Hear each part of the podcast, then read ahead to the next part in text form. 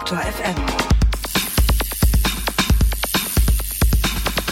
Hier ist der Antritt der Fahrradpodcast auf Detektor FM mit der Oktoberausgabe 2020. Mein Name ist Gerolf Meyer. Und ich bin Christian Bollert und muss an dieser Stelle hinzufügen, dass es natürlich auch eine Fahrradsendung ist. Es ist wirklich umgedreht mittlerweile. Mensch, Mensch, Mensch, Gerolf. Gut, haben wir oft genug gesagt. Du hattest Hausaufgaben auf. Wie sieht's aus?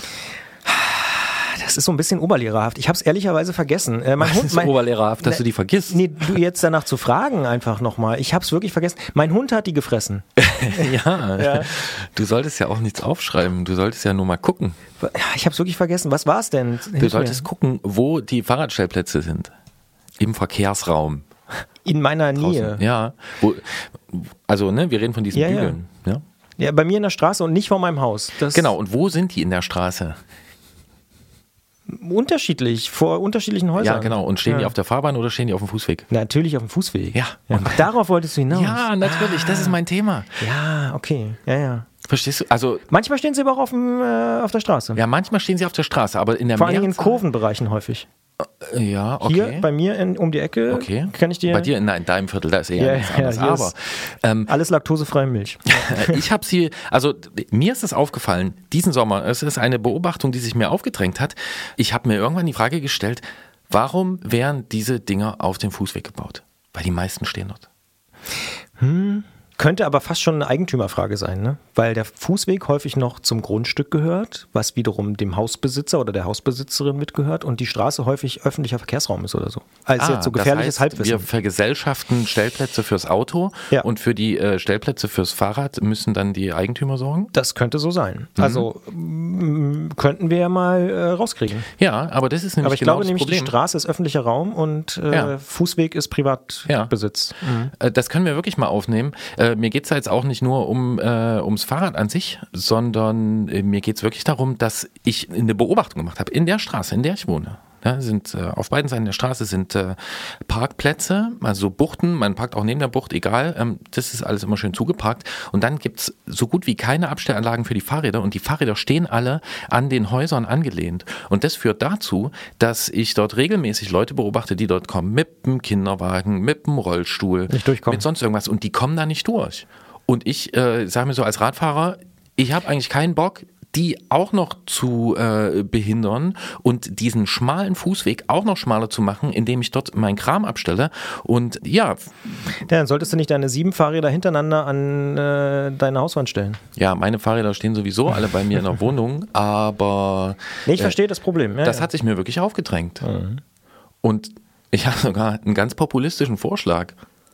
Fahrradstände auf die Straße. Ja, einfach jeden zehnten Parkplatz, entschuldige bitte, einfach äh, da fünf oder sechs Fahrradbügel hinstellen. Weil Gibt's aber ab und zu, muss man ehrlicherweise sagen. Aber es ist eher selten. Stimmt. ja, ab und zu. Auf jeden Fall finde ich das komisch, dass für die einen Abstellanlagen, ähm, für die Geräte, die sehr viel Platz verbrauchen in der Stadt, wo er knapp ist, dass für die quasi gemeinschaftlich gesorgt wird und für die anderen halt nicht. Und das dann auch, wie du das erwähnt hast, von bei dir beim Hauseigentümer, die da einfach mal keinen Bock drauf haben und dann gibt's diese Bügel nicht. Und das ist irgendwie komisch. Ja. Und wir werden es nochmal genau erklären, glaube ich, mit der Frage, wem hier was gehört und so. Das Genau. finde ich ganz spannend. Ist ein bisschen schade, dass ich jetzt seine Hausaufgabe auflösen musste, aber was soll ich tun? Aber ich finde, ich habe es ganz gut gemacht. ja, genau, du hast es ganz gut äh, wieder zurückgespult. Und ich bin meine Beobachtung losgeworden und äh, auch dem müssen wir nachgehen. Und damit können wir mit diesem Podcast starten. Richtig, das machen wir mit dieser Musik.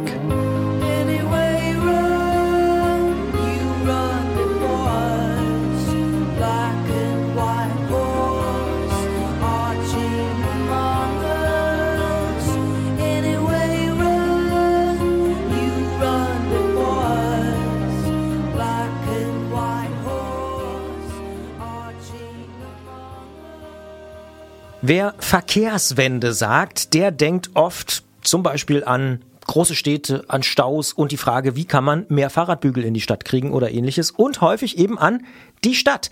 Immer wieder reden wir über den urbanen Raum und wir haben das auch hier festgestellt an uns und so geht's auch sicher vielen da draußen, vielen Hörerinnen und Hörern. Das ist aber ziemlich kurz gedacht, weil es gibt ja auch sehr viel Land, gerade auch in Deutschland und darum sprechen wir übers Radfahren im ländlichen Raum mit Michael Bless von der Arbeitsgemeinschaft Fußgänger und Fahrradfreundlicher Städte, Gemeinden und Kreise in Nordrhein-Westfalen in diesem Podcast. Und mit einem Sachsen, aus Bayern sprechen wir auch in diesem Podcast über Fahrradtechnik aus Italien. Campagnolo stellt seit über 90 Jahren Rennradkomponenten her und hat da auch mal als der Anbieter für Schaltungen in dem Bereich gegolten. Das ist in den letzten Jahren nicht mehr ganz so. Nun ist aber die Tour de France gerade mit Campa gewonnen worden und es gibt eine neue Schaltgruppe fürs Gravelbike. Wir nehmen das als Anlass, mit unserem Cheftechniker vom Tourmagazin drüber zu sprechen. Jens Klötzer natürlich bei Klingeln bei Klötzer. Und ganz persönliche Anmerkung von mir, Campagnolo klingt einfach am coolsten. Also sorry Shimano und SRAM, äh, da könnt ihr mal nach Hause gehen. In der Ausfahrt des Monats geht's mit drei Menschen nach Westen und Norden, die sich in diesem Sommer zwei Fahrräder geteilt haben. Wie das funktioniert und was das genau sollte, das erklärt uns Jana aus Berlin.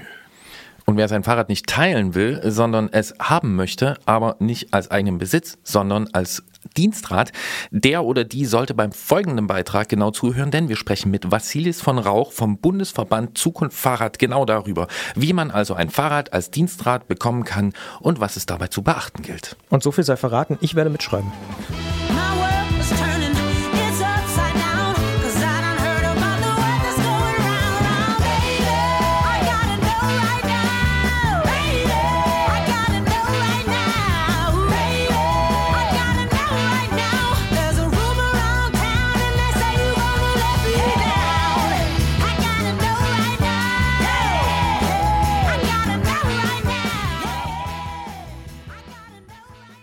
Fahrräder machen nicht nur in der Freizeit großen Spaß, sondern sie werden auch auf dem Weg zur Arbeit immer wichtiger.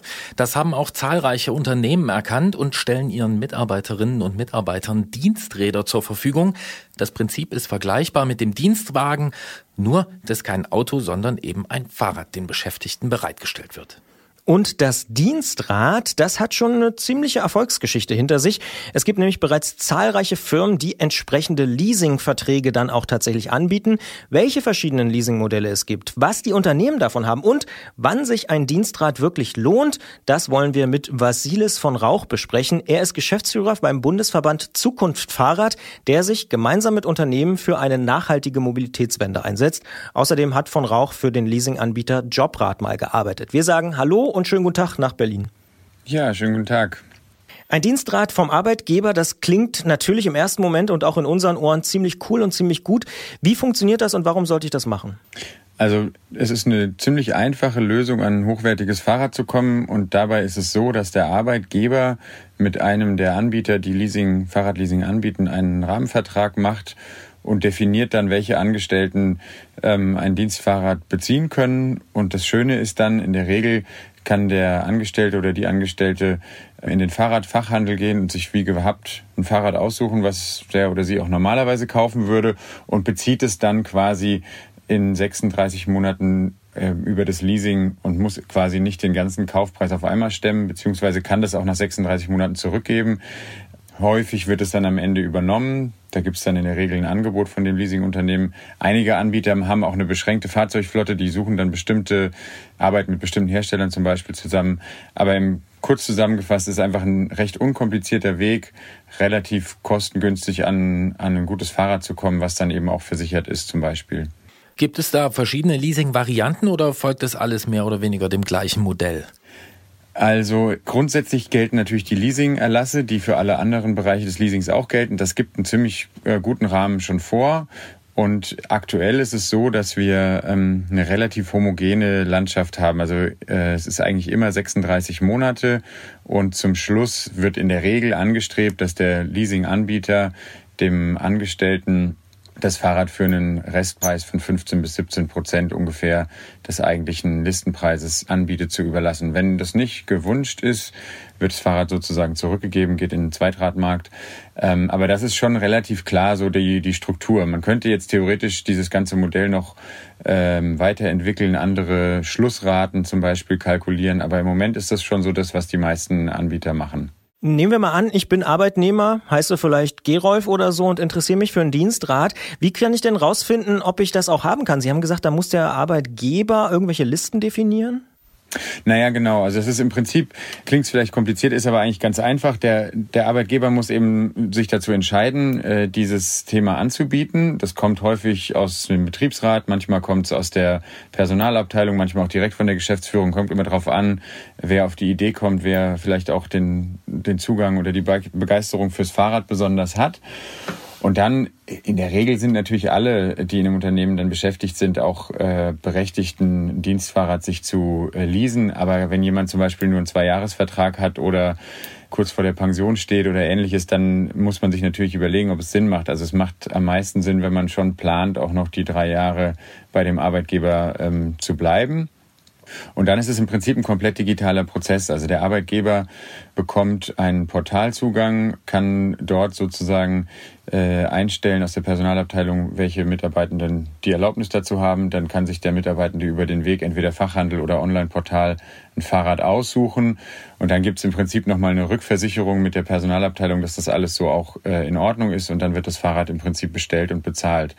Also sprich, wenn Sie jetzt zum Beispiel eins haben wollen würden, müssten Sie herausfinden, ob Ihr Arbeitgeber das macht und dann äh, höchstwahrscheinlich könnten Sie dann hinterher sofort eins äh, aussuchen. Habe ich sofort eine Fachfrage. Wie ist es mit freien Mitarbeitern? Also wenn man jetzt nicht angestellt ist, gilt das für die auch oder ist es da kompliziert?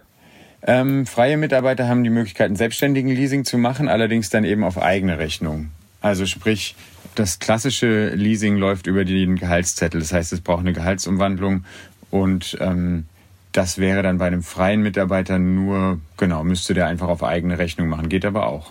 Das Beispiel von eben, das gefällt mir ziemlich gut. Ich heiße nämlich zufällig Gerolf und jetzt stelle ich mir vor, mein Arbeitgeber würde das anbieten und ich dürfte mir ein Rad aussuchen. Welche Fahrradtypen kommen denn für so ein Leasingmodell in Frage und wie sieht es in der Praxis aus? Was wird da vor allen Dingen genommen? Also grundsätzlich kommen erstmal alle Fahrräder in Frage, die es äh, die es so am Markt gibt. Es ist natürlich so, wenn es für den Weg zur Arbeit genutzt werden soll, zum Beispiel, es kommen schon sehr häufig äh, so diese City-Elektrofahrräder ähm, zum Einsatz, teilweise auch äh, Sportgeräte, dass Leute damit auch dann in der Freizeit viel fahren wollen. Aber im Prinzip haben wir die gesamte Bank und was, ähm, was sehr häufig vorkommt, sind einfach E-Bikes. Also wir haben einen extrem hohen E-Bike-Anteil, ich glaube über 80 Prozent unterschiedlich bei den, äh, bei den verschiedenen Anbietern. Aber im Prinzip, ja, es ist vor allen Dingen ein sehr, sehr, sehr großer Anteil Elektrofahrräder.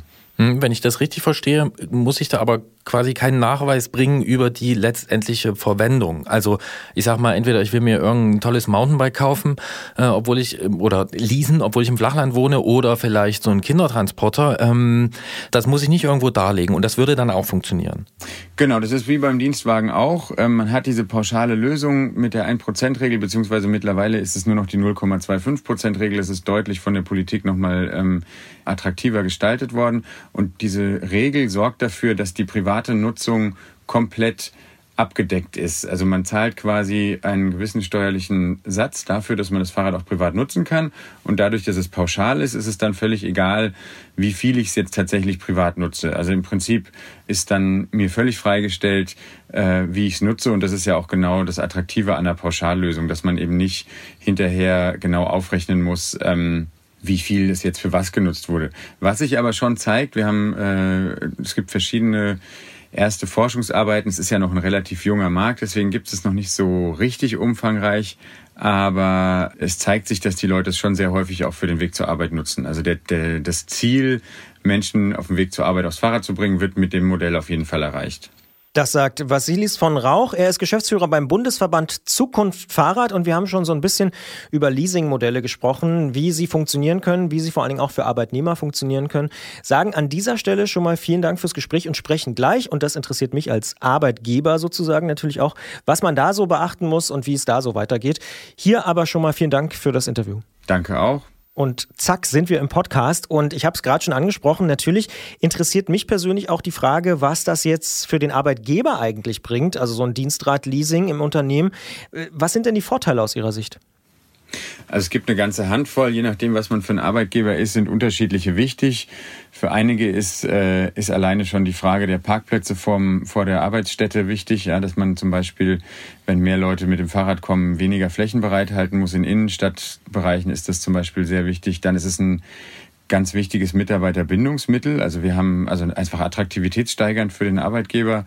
Wir haben also ganz, ganz, ganz häufig den Fall, dass, dass Leute das aus der Belegschaft anschieben und umsetzen wollen und äh, teilweise auch Leute schon in Bewerbungsgesprächen danach fragen, wird uns, wird uns von, von äh, Unternehmen berichtet, die es anbieten. Also es ist so ein Zeichen, dass man modern ist, dass man sich auch ein bisschen um die Mobilität der Mitarbeiter kümmert. Und dann hat man natürlich einen, einen Vorteil von gesunden und fitten Mitarbeitenden. Es ist letztlich auch eine Imagegeschichte, würde ich sagen. Es ist tatsächlich auch gut für die Klimabilanz. Also ich glaube, es gibt einen ganzen, einen ganzen Strauß an, an durchaus erheblichen Vorteilen. Und das Schöne an der Sache ist halt, es ist nicht so wahnsinnig teuer. Also im Prinzip kostet es den Arbeitgeber erstmal gar nichts, ähm, sondern er hat einen, einen geringen, das hatte ich ja vorhin schon gesagt, mit den äh, Online-Portalen einen sehr geringen Aufwand. Es ist also super einfach zu handeln. Und im Endeffekt, ähm, dadurch, dass es über die Gehaltsumwandlung läuft, ist es erstmal kostenneutral.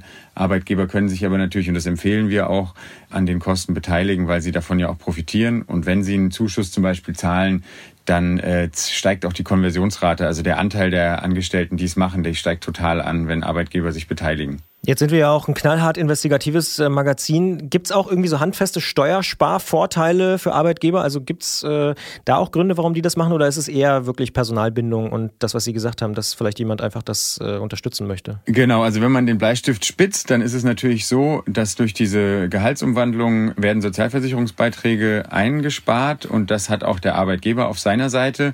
Äh, Das heißt, der Arbeitgeber kann sogar äh, beim Gehalt ein bisschen Geld einsparen.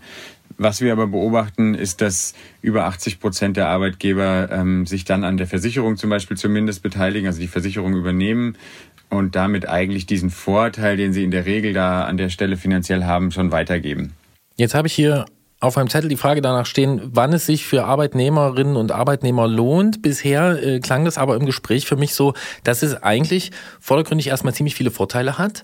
Ich kann mir meinen Rat aussuchen, ich muss das äh, nicht gleich bezahlen, ich kann das am Ende irgendwie übernehmen. Äh, ich will mal andersrum fragen, was sind denn Nachteile für Arbeitnehmerinnen und Arbeitnehmer, wenn sie so einen Dienstrat äh, sich organisieren? Also der eine Nachteil, den habe ich ja gerade schon so ein ganz bisschen angesprochen, ist, es werden etwas äh, weniger ähm, Beiträge in die Sozialversicherung gezahlt. Das heißt, der Rentenanspruch äh, sinkt marginal, aber er sinkt. Das heißt, bei einem, bei einem Durchschnittsrat hat der äh, Autoclub Europa ACE mal berechnet, dass ungefähr 1,50 Euro, glaube ich, an, an Rentenanspruch verloren geht über die drei Jahre. Da kann man drüber streiten, ob das jetzt vorteilhaft ist oder nicht. Aber ähm, es gibt, denke ich, gute Gründe zu sagen, die Leute haben da unterm Strich äh, mehr Nutzen von, als sie da im Endeffekt drauf, also verlieren bei der Rente. Und es ist ja auch ein komplett freiwilliges äh, Modell. Das wäre so ein Punkt. Der andere ist natürlich, das Fahrrad gehört mir dann erstmal diese 36 Monate nicht. Das heißt, ich kann damit jetzt vielleicht nicht machen, was ich will. Ich kann es nicht weiterverkaufen. Ich kann da vielleicht auch nicht einfach alle möglichen Veränderungen dran machen. Formal gehört es dann immer noch meinem Arbeitgeber. Das sind, glaube ich, so die, die vielleicht am ehesten Nachteile, aber ich muss da schon ganz schön buddeln, also muss da schon ganz schön hin argumentieren, weil so richtig, richtig ernsthafte Nachteile gibt es meiner Meinung nach nicht. Es gab immer mal wieder Artikel, die über irgendwelche riesig großen Kosten, Risiken und sowas berichtet haben, aber das war, hatte eigentlich nie Substanz. Also das ist schon ein Modell, was für eine sehr, sehr breite äh, Gruppe von Menschen nützlich ist. Ähm, wichtig ist eben, wie gesagt, dass man einen Arbeitgeber hat, der es äh, erlaubt. Und das ist ja nicht bei allen so bisher. Was passiert eigentlich, wenn ich es kaputt mache oder mir klauen lasse und die Schuld nicht eindeutig nur bei jemand anders liegt, sondern ich irgendwie da was mit zu tun habe? Zunächst mal, Diebstahl ist hundertprozentig abgesichert. Das ist Pflicht beim Leasing, egal was geleast wird. Es gibt sozusagen immer eine Absicherung des Dienstleisters gegenüber ähm, Verlust. Bei Selbstverschuldung kommt es auf die Versicherungen an. Es gibt ganz tolle, super komfortable ähm, Angebote für äh, Full Service zum Beispiel, wo wirklich dann auch Verschleißteile abgedeckt werden, wenn ich meinen Akku runterfallen lasse, ähnliches. Das kostet auch alles nicht die Welt. Also die Versicherungsangebote sind sehr günstig bei den meisten Anbietern.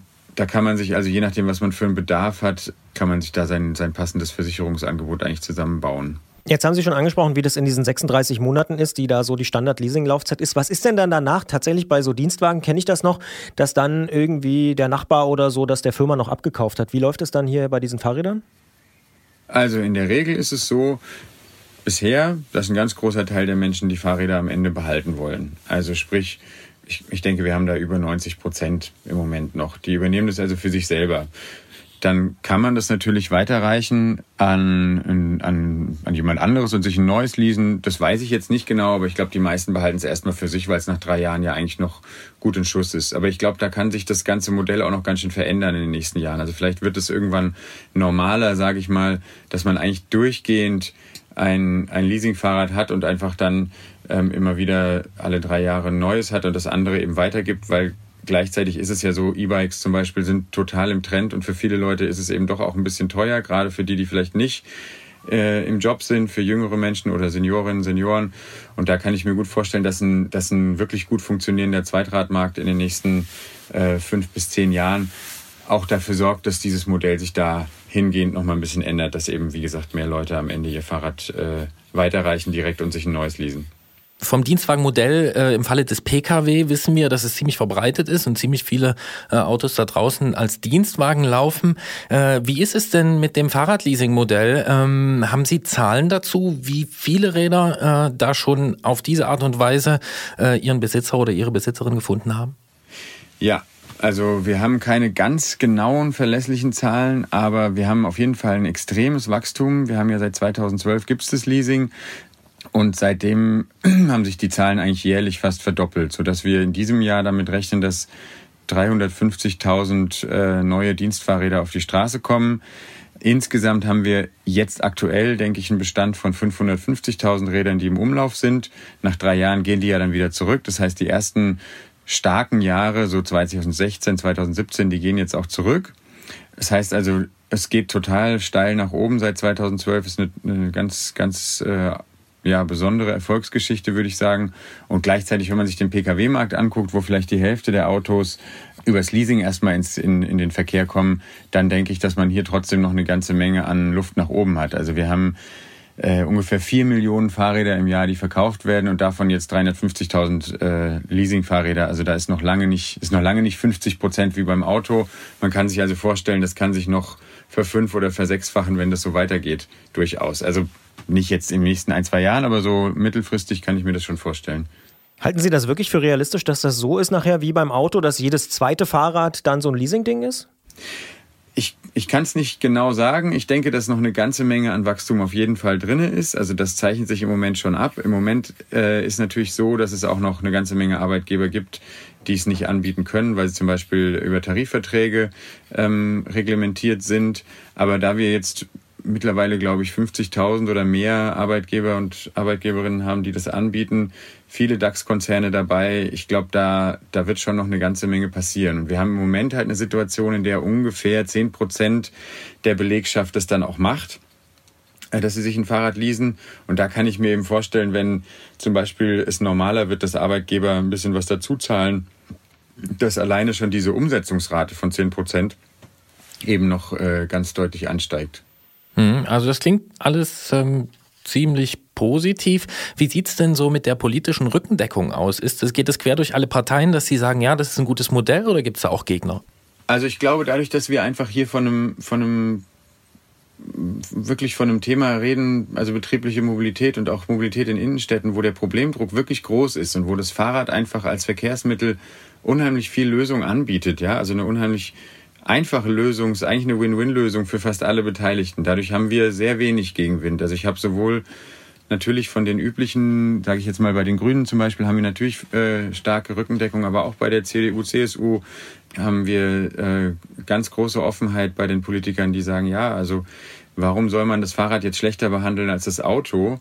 Soll sich doch jeder selber entscheiden, ähm, wie er gerne oder wie sie gerne zur Arbeit kommen will. Und von daher große Gegnerschaft haben wir eigentlich bisher nicht. Es gibt also auf der politischen Ebene, glaube ich, auch echt nicht so viele starke Argumente dagegen. Sie haben es aber auch schon angesprochen, wo es manchmal Kritik gibt, ist so im gewerkschaftlichen Bereich, also Tarifverträge, Gewerkschaften, wenn man mal guckt, sind auch nicht so pro Dienstrat, sage ich jetzt mal. Was sind denn da die Punkte, äh, die die Leute kritisieren? Also die Gewerkschaften haben, glaube ich, grundsätzlich nichts gegen Dienstfahrräder. Die finden das auch, glaube ich, gut, wenn Leute mit dem Fahrrad zur Arbeit kommen.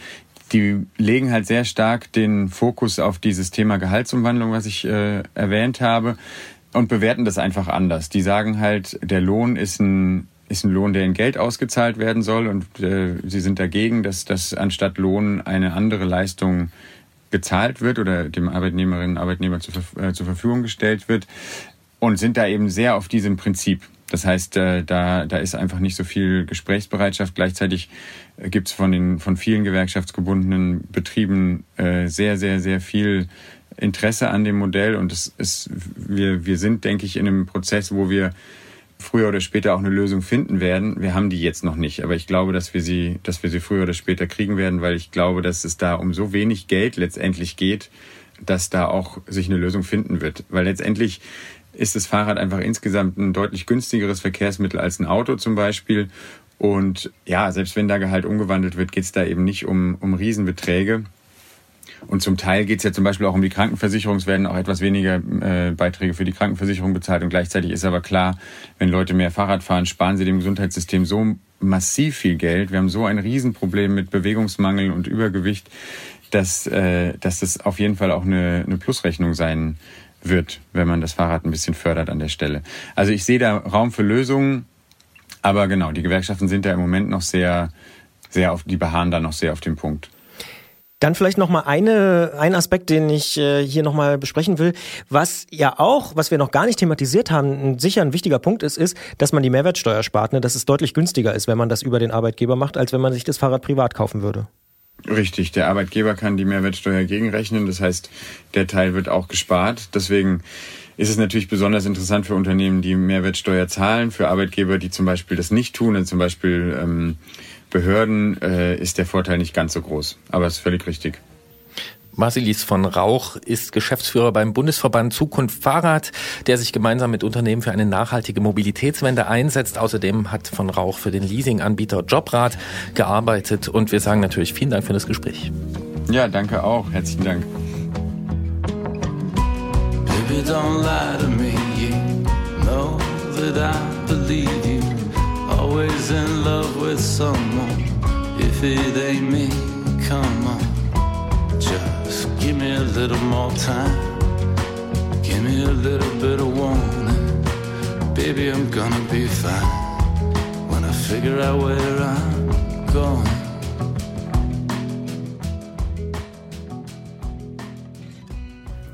Ich muss jetzt vorgreifen. Christian Bollert hat eben kurz mit mir gesprochen. Und Ich hab's habe- verraten schon, Ja, ja. Er hat es mir verraten. Ich habe gemerkt, das ist einer dieser Momente, in dem ähm, das Radio, der Podcast sich in die Realität verästelt und dort äh, Folgen hat. Und zwar welche, Christian?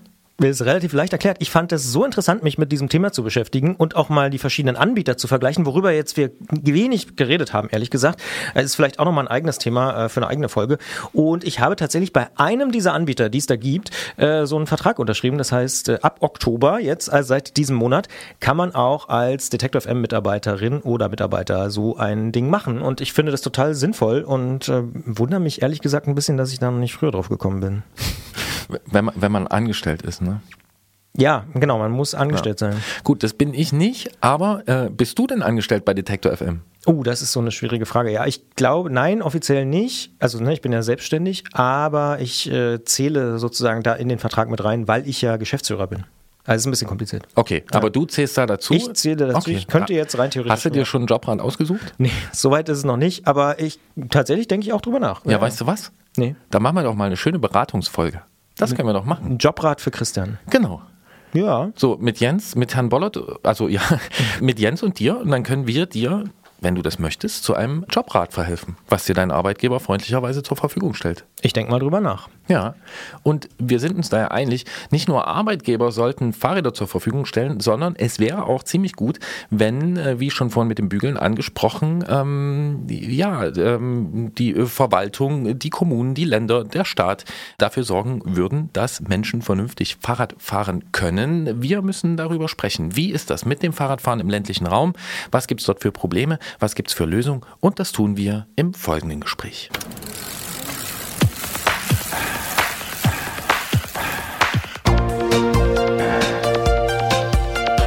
Antritt. Alles rund ums Radfahren bei Detektor FM. Wenn es um Radverkehrspolitik und die sogenannte Verkehrswende geht, da denken viele Menschen ja an Großstädte. Pop-up-Radwege in Berlin, Rechtsabbiegerunfälle in Hamburg oder Critical Mass in einer deutschen Stadt eurer Wahl. Berichte thematisieren oft den Verkehr in den Metropolen mit all seinen Problemen. Und wenn wir selbstkritisch sind, reden wir auch hier im Antritt relativ oft über große Städte. Sicher haben wir auch äh, diese Brille auf, da wir ja auch aus einer größeren Stadt senden. Doch äh, wie sieht's eigentlich abseits der Großstädte aus? Fragen nicht nur wir uns, sondern auch Hörer. Äh, wir haben diesen Ball aufgenommen und ähm, genau, wollen dem nachgehen. Welche Rolle spielt das Fahrrad abseits der Großstädte im ländlichen Raum und welche könnte es spielen? Welche Probleme gibt es in Sachen Radverkehr und welche Lösungen werden dort ausprobiert? Und darüber sprechen wir mit Michael Bless. Er ist Pressesprecher der Arbeitsgemeinschaft Fußgänger und Fahrradfreundliche Städte Gemeinden und Kreise in Nordrhein-Westfalen, zu der 90 Städte und Gemeinden in NRW gehören. Wir sagen Hallo nach Wesel am Rhein. Hallo. Herr Bless, wenn wir über Radverkehrspolitik sprechen, geht es oft um Großstädte mit Großstadtproblemen. Eher selten wird über die Bedingungen auf dem Land berichtet, wie man so sagt. Sind die vergleichbar mit den Großstädten oder gibt es dort ganz andere Probleme?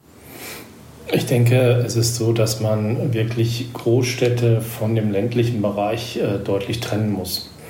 Äh, das, was in Großstädten, wo die Probleme herrschen, die herrschen sicherlich in einer ganz anderen Art und Weise im ländlichen Raum. Und ähm, im ländlichen Raum müssen wir halt eben gucken, dass wir diesen, ich sag mal, nicht vergessen, sondern dass wir ihn auch infrastrukturell so gut anbinden, dass er halt eben auch seine Verbindungen zu den Städten auch behat. Ist denn die Gefahr sehr groß, dass wir ihn vergessen? Also man hört ja tatsächlich viel von ja, wachsender Fahrradkultur in den Städten und wenn es ums Land geht, hört man häufig nur Auto. Ist das so? Auf den ersten Blick würde ich sagen, ja. Ähm, Wir wissen, dass das Auto gerade im ländlichen Bereich äh, für viele sehr wichtig ist. Aber sicherlich muss man sich auch die Frage stellen, warum ist das wichtig? Es ist deswegen wichtig, weil wir natürlich alles autokonform in den letzten 60, 70 Jahren dort ausgebaut haben. Und man muss sich sicherlich auch die Frage stellen, wie kann man im, den ländlichen Raum dahingehend verbessern, dass wir halt eben auch von der Infrastruktur bessere, schnellere und geradere Wege bieten, um halt eben auch den ländlichen Raum an Städte so gut anzubinden, dass man auch Spaß hat, mit dem Fahrrad zu fahren, dieses einzusetzen. Und ich denke, es gibt einen Punkt, der uns da sehr weiterhilft. Das ist nämlich der Tatbestand, dass wir früher wirklich nur mit dem Fahrrad gefahren sind und heute haben wir die Möglichkeit auch mit dem Pedelec zu fahren und äh, dadurch können ganz andere Reichweiten erzielt werden. Wenn man sich jetzt mal auch den Anteil anguckt, dann hat man ja nicht nur das Gefühl, dass auf dem Land weniger Leute mit dem Fahrrad fahren. Ich war jetzt neulich im Urlaub in einem ländlichen Gebiet. Da waren es fast nur Schulkinder, die ich auf dem Fahrrad gesehen habe, die da irgendwie nach Hause geeiert sind. Wie groß ist denn der Anteil vom Fahrrad in ländlichen Gebieten als Verkehrsmittel? Kann man das so sagen? Und wie groß ist vor allen Dingen auch die Lobby für das Fahrradfahren? Ich denke, man kann das nicht äh, grundsätzlich sagen, dass auf dem Land im Grunde gar kein Radverkehr ist und man kann auch nicht sagen, das sind so und so viel Prozent. Ich denke, es ist sehr unterschiedlich von Kommune zu Kommune und dort wird halt eben, ist es auch sehr wichtig, dass wir halt eben mit unterschiedlichen ähm, Strategien auch dran gehen, ähm, wenn wir halt eben auch die Bevölkerung erreichen wollen. Ich habe gerade gesagt, wir brauchen eine gute Infrastruktur. Was wir aber auch brauchen, ist ein guter Service im Bereich des Radverkehrs und wir brauchen eine gute Kommunikation. Wir müssen die Menschen auch überzeugen, dass das, dass das Rad gerade auch im ländlichen Raum eine gute Alternative sein kann und nicht nur das Auto. Und ähm, es ist natürlich in den letzten Jahren so gewesen, dass sehr viele Menschen aus dem ländlichen Raum in Richtung Innenstädte gezogen sind, dort leben und halt eben dort ähm, ihr Domizil haben. Aber es gibt natürlich trotzdem noch sehr viele Menschen, die auch noch im ländlichen Raum sind. Und hier muss geguckt werden, dass man halt eben diesen entsprechend so anbindet, dass es wirklich auch Spaß macht, sein eigenes Fahrrad zu nutzen oder vielleicht auch auf Sharing-Modelle ähm, umzusteigen, damit man halt eben auch durch die, durch die Wahl der verschiedenen Verkehrsmittel, die man an Verknüpfungspunkten hat, wie zum Beispiel Mobilstationen, dass man dort halt eben auch die Möglichkeit bekommt, den ländlichen Raum nicht als Verlierer zu sehen, sondern womöglich auch als Gewinner, weil man dann auch schnell mit einer guten Infrastruktur in die Stadt kommen kann. Jetzt könnte man natürlich auch sagen, äh, wenn der ländliche Raum ein Raum ist, in dem das Auto offensichtlich viel genutzt wird, ähm, könnte man ja auch sagen, ja, ist halt so. Das scheint ja zu funktionieren irgendwie. Warum braucht es denn in Ihren Augen sowas wie die Verkehrswende auf dem Land? Ich habe ja in der Regel auch ein Ziel. Und dieses Ziel ist oft eine Innenstadt. Und wenn ich in dieser Innenstadt im Grunde das Problem habe, dass ich nicht weiß, wo ich dort mein Fahrzeug abstelle, und wenn ich äh, in der Innenstadt auch das Problem habe, dass ich auch nicht weiß, ähm, wie wir an gewissen Tagen äh, das Parken im Endeffekt noch kontrollieren können, so stellt sich wirklich die Frage, wie wir halt eben mit modernen ähm, Systemen den Bereich des Radverkehrs äh, so fördern, dass das halt eben auch attraktiv ist, damit ich womöglich mit einem Fahrrad nicht nur wie früher äh, drei bis fünf Kilometer mit dem Fahrrad gefahren bin, sondern vielleicht jetzt auch 10, 15, 20 Kilometer eine Strecke fahre und das trotzdem als so komfortabel ist, dass ich sage, das macht mir Spaß und das könnte ich auch öfter machen. Und ähm, ich denke, es ist sehr wichtig, dass man im ländlichen Raum also Mobilstationen auch zukünftig hat, wo wir halt eben diese entsprechenden Verknüpfungspunkte der verschiedenen ähm, des öffentlichen Verkehrs mit dem Radverkehr haben, so dass und verschiedene Sharing-Systeme, sodass man halt eben mit diesem Angebot halt eben auch sein Verkehrsmittel wählt, um halt eben schnell in die Stadt zu kommen aus dem ländlichen Bereich. Und äh, deswegen ist es auch wichtig, es ist auch wichtig, die Menschen dort auch im ländlichen Bereich auch zu halten. Es kann ja nicht jeder in die Innenstadt ziehen. Sonst haben wir jetzt, sonst in den die Innenstädte platzen sowieso schon aus allen Nähten. Wir wissen, wie die Entwicklung ist der Mieten. Und es ist sicherlich eine Strategie, auch im Bereich des Verkehrs entsprechend so dagegen zu wirken, dass wir den ländlichen Raum auch attraktiv machen oder auch behalten. Das sagt Michael Bless. Er arbeitet für die Arbeitsgemeinschaft Fußgänger- und Fahrradfreundliche Städte in Nordrhein-Westfalen. Über 90 Städte, Gemeinden und Kreise haben sich da engagiert. Wir sagen an dieser Stelle schon mal vielen Dank für das Gespräch und sprechen gleich weiter über E-Bikes, über die Infrastruktur auf dem Land und wo es vielleicht besonders gut funktioniert. Ich sage nochmal vielen Dank für das Gespräch. Gerne. Und damit sind wir im Podcast. Und ich habe noch eine Nachfrage, Herr Bless. Ähm, ich kann die Argumentation total nachvollziehen, wenn wir sagen, dass in den Städten sich jetzt der Verkehr quasi umstellt und es gar nicht mehr so einfach sein wird, mit dem Auto da reinzufahren und das irgendwo abzustellen. Ähm, Allerdings ist ja das dann quasi eine Bedingung, die quasi dem Land von der Stadt irgendwie, ich will nicht sagen aufgedrückt wird, aber wo sich das Land nach der Stadt zu richten hat. Gibt es denn auch Gewinne sozusagen innerhalb des ländlichen Raumes, äh, die Sie sehen, wenn wir dort äh, sowas wie eine Verkehrswende äh, hinbekämen? Also die nicht unbedingt gleich was mit der Stadt zu tun haben? Ja, man kann das ja umdrehen. Man kann ja auch sagen, der ländliche Raum wird durch eine gute, strategisch gute und sinnvolle Mobilität verbessert. Also die Idee ist flächendeckend, eine flächendeckende Realisierung von kommunalen Fuß- und Radverkehrsnetzen mit einer adäquaten Dimensionierung. Das bedeutet, wir brauchen Radwege oder Radverkehrsanlagen, die so groß sind, dass sie auch einladen zum Radfahren. Dann braucht man die Schaffung eines nahmobilitätsfreundlichen Klimas, sowohl in den Städten wie auch im ländlichen Raum. Dann brauchen wir eine größtmögliche Verlagerung des städtischen motorisierten Kurzstreckenverkehrs auf umweltfreundliche Nahmobilität. Das ist wirklich wichtig, um halt eben auch gerade im ländlichen Bereich da auch hinziehen zu wollen, zu sagen, ja, da, da fühle ich mich wohl. Und die Steigerung der Nahmobilität im Model Split äh, auf über 60 Prozent und der Erhöhung des Radverkehrsanteils auf durchschnittlich 25 Prozent in den Städten ist ein Ziel der AGFS und das gilt halt eben auch für Bereiche des ländlichen Raums, dass man diesen, denn der gehört ja auch zu den Städten insgesamt dazu, dass man halt eben grundsätzlich den Radverkehr so verändert und so verbessert, dass wir halt eben auch mehr Freude daran haben und es nicht irgendwie als Qual empfinden, wenn es regnet, äh, dass wir halt eben dann das Fahrrad nicht nehmen, weil die Radwege schlecht sind, weil die Sicherheit nicht da ist. ähm, weil es keine Beleuchtung gibt und, und, und. Diese ganzen Gründe müsste man halt eben entsprechend, ähm, die dürften halt eben nicht mehr vorhanden sein, dass man, dass man sich flüchtet in diese Ausreden, sondern dass man Lösungen findet.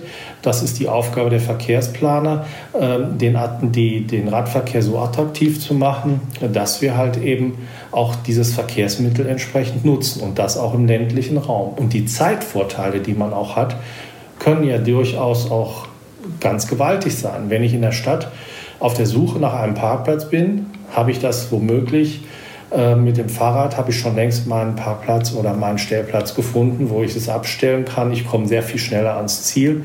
Auch in der Regel, wenn ich gut ausgebaute Radwege habe oder auch Radschnellwege, die man regional wie auch kommunal in Zukunft bauen will, das sind natürlich die Punkte, womit wir halt eben auch ein sehr gutes Netz aufbauen können von einer hohen Qualität mit einer entsprechenden Dimensionierung.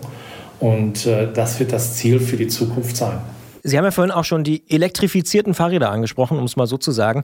Könnte das so eine Technologie sein, das E-Bike, was wirklich dazu führt, dass es auf einmal okay ist, 10, 15, 20 Kilometer zu überbrücken, wenn man die vernünftige Infrastruktur dafür hat? Ja, und ich denke, es ist, ihr- wir sehen ja gerade in der Corona-Krise äh, hat ein Bereich sehr profitiert und das war der Bereich der Fahrradhändler. Hier wurden sehr, sehr viele Fahrräder gekauft und in besonderem Maße immobile Fahrräder, also sprich Pedelecs. Und ähm, teilweise waren diese Räder zeitweise komplett vergriffen und es war kaum möglich, an weitere zu kommen.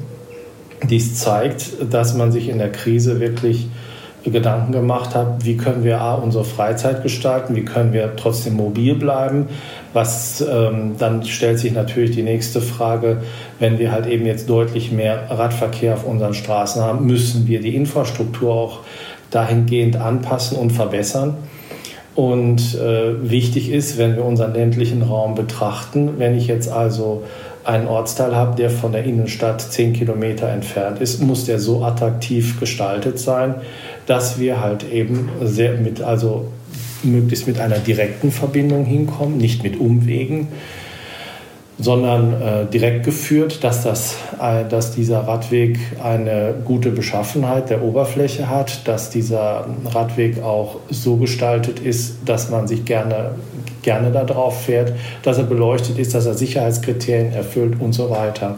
Und wenn das der Fall ist, fährt man auch 10 Kilometer mit dem Fahrrad und wird die mit dem Pedelec, das ist dann kaum Anstrengung, äh, ohne dass man verschwitzt ist, wird man in die Stadt kommen und wird auch wieder zurückfahren. Und es wird für einen eigentlich auch eher eine Freude sein, auch vor dem Hintergrund der persönlichen Gesundheit, die ja auch dahinter steckt. Denn äh, wir wissen selber, dass es äh, sehr wichtig ist, fit zu bleiben. Und Radfahren ist da ein sicherlich sehr guter, eine sehr gute Möglichkeit, halt eben auch seine körperliche Fitness dauerhaft zu haben. Da können wir natürlich nur äh, zustimmen. Preaching to the converted, wie man äh, so schön sagt. Ähm, wir sehen das ganz ähnlich wie Sie. Äh, wir haben von sogenannten Bürgerradwegen gelesen. Können Sie kurz erläutern, was das ist?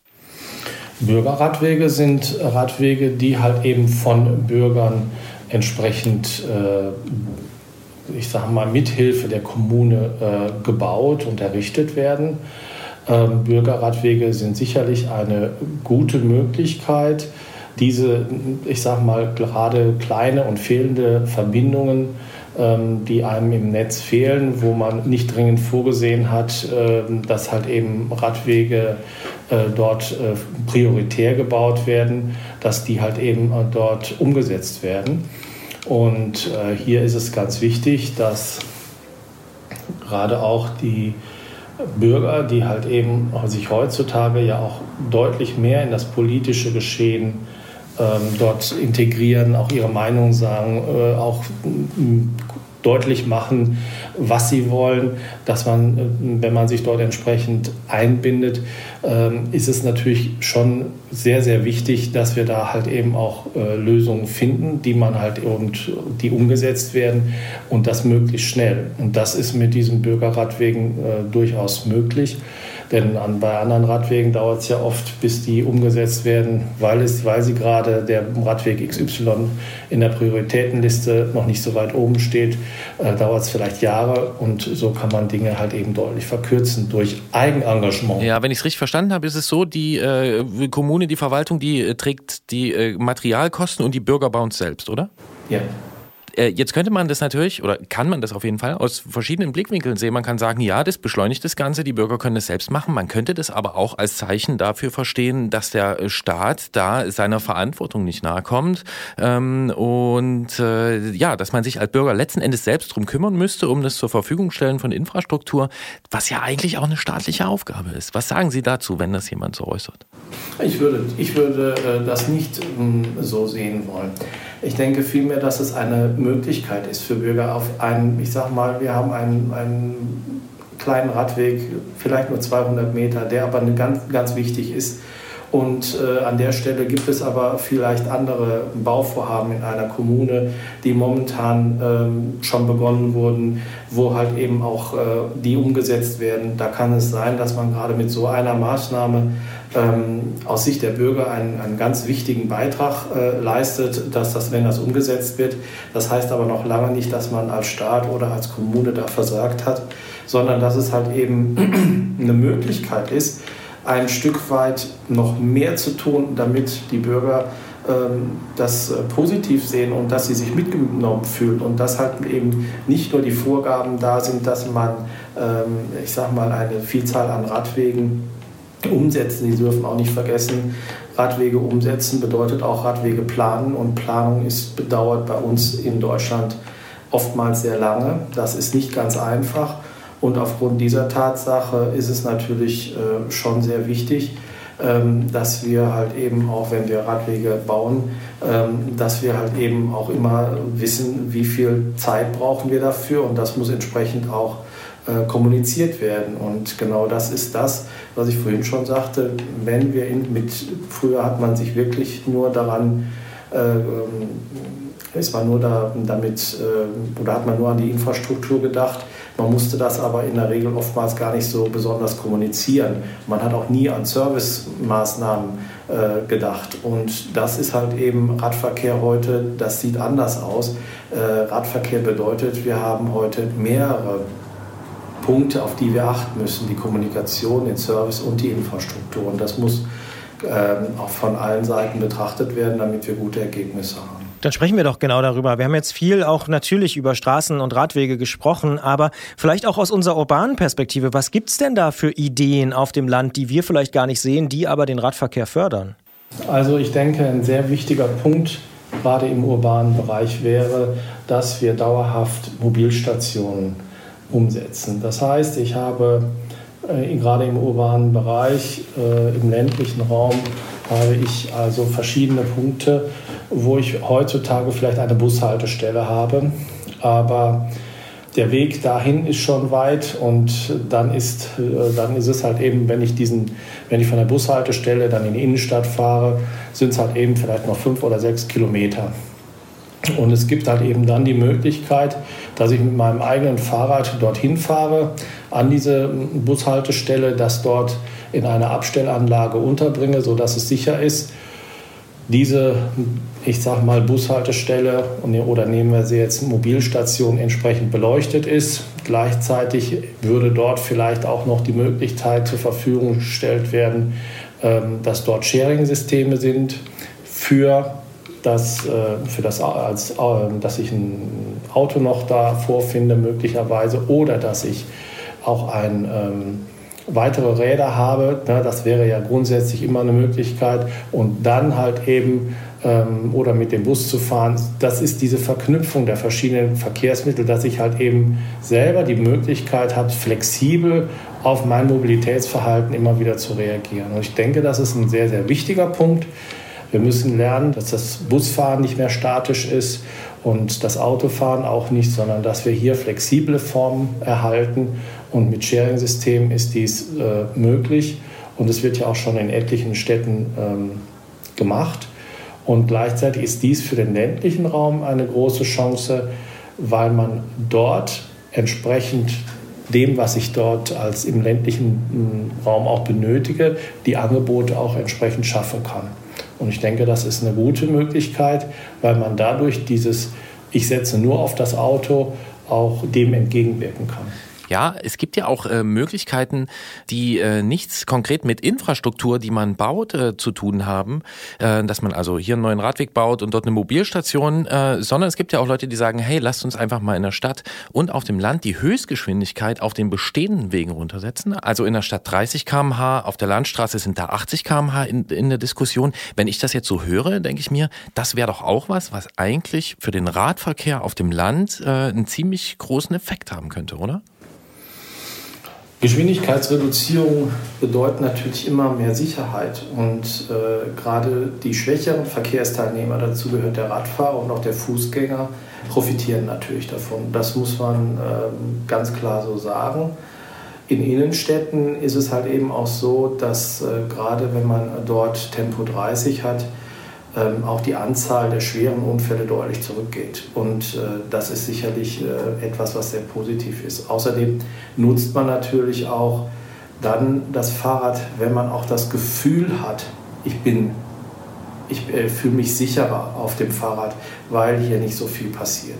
Wenn man natürlich weiß, es wird an Stellen sehr gerast, es gibt Stellen, die, wo sehr viele Unfallhäufungspunkte sind, dann sieht sowas ganz anders aus. Dann hat man einfach kein gutes Gefühl, nutzt das Fahrrad nicht. Und das ist halt eben auch die Aufgabe der, der Planer, äh, dort entsprechende Lösungen zu schaffen, damit man äh, zukünftig sowas nutzt. Und dann muss ich natürlich trotzdem wieder im Bereich der Infrastruktur was machen.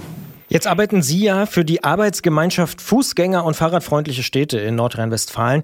Gibt es denn vielleicht ein Beispiel, wo Sie sagen, Mensch, da gibt es auf dem Land eine Kommune, einen Kreis, wo es richtig gut funktioniert, was wir vorher nicht gedacht hätten, wo Sie jetzt gemerkt haben, Mensch, in den letzten Jahren, das ist wirklich ein richtiges Vorbild?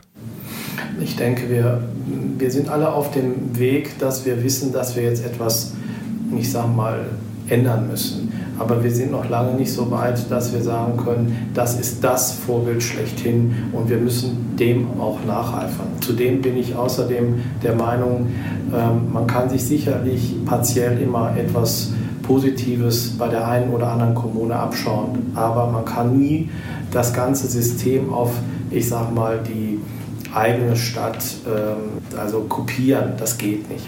Also es gibt noch kein Kopenhagen auf dem Land. Ich würde sagen, das wäre ein bisschen einfach. Und wenn es so wäre, dann würden es alle so machen. Wenn wir wüssten, dass das selbstverständlich wäre, dass Kopenhagen an jeder Stelle in, auf jedem, in jedem ländlichen Bereich wäre, dann würden das alle so machen. Es gibt Gründe, warum sowas nicht eins zu eins zu übertragen ist. Und ähm, wir haben aber gute Beispiele, an denen wir uns orientieren können. Und ich denke, es ist sehr wichtig, dass wir das, was für die eine oder andere Kommune, auch für die eine oder andere Kommune äh, im ländlichen Raum interessant sein konnte, dass man so etwas äh, grundsätzlich ins Auge fasst und entsprechend den eigenen Vorstellungen und Lösungsmöglichkeiten dann auch entsprechend umsetzt. Michael Bless arbeitet für die Arbeitsgemeinschaft Fußgänger- und Fahrradfreundlicher Städte, Gemeinden und Kreise in Nordrhein-Westfalen, zu deren 90 Städte und Gemeinden in NRW gehören. Mit uns hat er darüber gesprochen, wie Verkehrswende auf dem Land aussehen kann, muss, was äh, für Chancen da vorliegen, was für Probleme. Wir sagen vielen Dank für dieses Gespräch und wünschen natürlich viel Erfolg. Danke, wiederhören. Tschüss. Tschüss.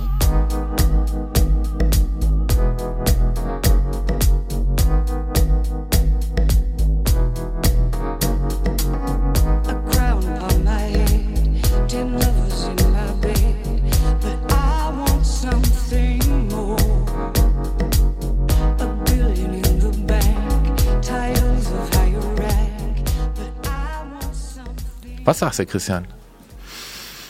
Ja, mir fehlt noch so ein bisschen so die Knalleridee. Also tatsächlich, ich habe ja die äh, Frage gestellt im Podcast, ähm, gibt es sowas wie das Kopenhagen auf dem Land? Und ich bin noch nicht so richtig drüber gestolpert. Es gibt ja so ein paar Kommunen, die hier so mit äh, Shared Spaces äh, auch arbeiten und so, gerade auch auf dem Land, äh, ohne Schilder und solche Geschichten. Aber so die vorbildliche Gemeinde oder den vorbildlichen Kreis habe ich noch nicht gefunden. Vielleicht gibt es ja da draußen jemanden, eine Hörerin oder einen Hörer, äh, die sagt, hier, bei uns, bei uns um die Ecke, in Niedersachsen oder Schleswig-Holstein oder Mecklenburg oder sonst wo, ist auch wurscht, gibt's vielleicht sowas, dann schreibt uns gern an antritt.detektor.fm, wir würden gern drüber reden. Ja, ich äh, verstehe es auch eher als so einen Einstieg ins Thema. Und äh, ja, zum Beispiel das mit dem Bürgerradwegen, das kann man jetzt unterschiedlich bewerten. Ähm, Finde ich zum Beispiel gar nicht so schlimm, ehrlich gesagt, die Idee zu sagen, man, ne?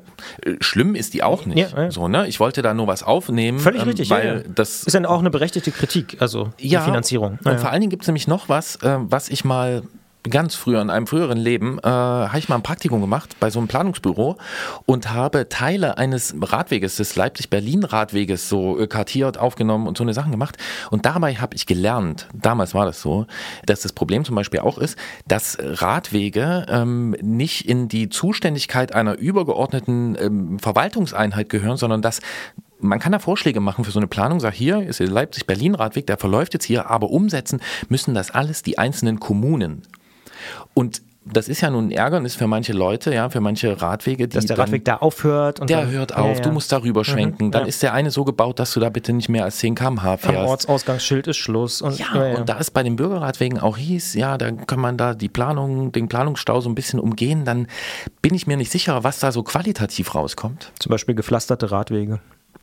Ja, und die passen dann für den einen und Ja, für ja, die andere und passen ganz sie wieder klein nicht. oder- ja, Äh, insofern, ja, das ist äh, einfach noch offen das Thema und äh, wir werden dranbleiben, sagen aber jetzt schon Danke auch für die Anstöße, die wir in diese Richtung bekommen haben.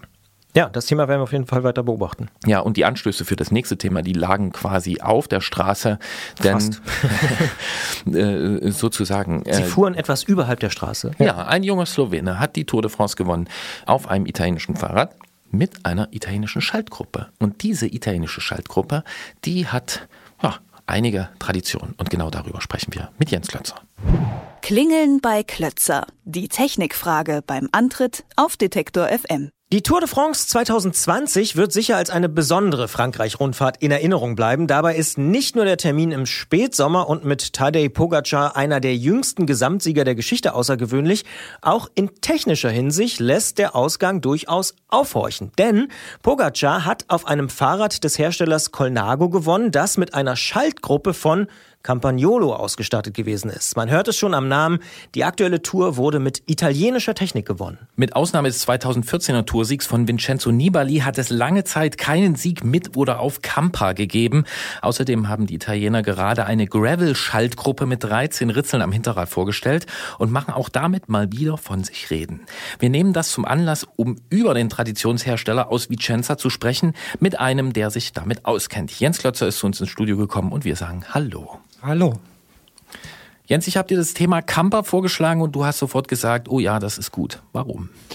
Äh, ja, das war so eine Spontanreaktion. Wenn man genau drüber nachdenkt, äh, äh, gibt es eigentlich gar nicht eine Antwort, sondern es gibt viele Gründe, die dafür sprechen. Also Campa oder Campagnolo ähm, ist so eine Firma, die die Fahrradtechnik wirklich geprägt hat über die Jahrzehnte. Eine, die eine sehr große Tradition hat. Es gibt gerade im Komponentenbereich sehr, sehr wenige, die schon so lange dabei sind.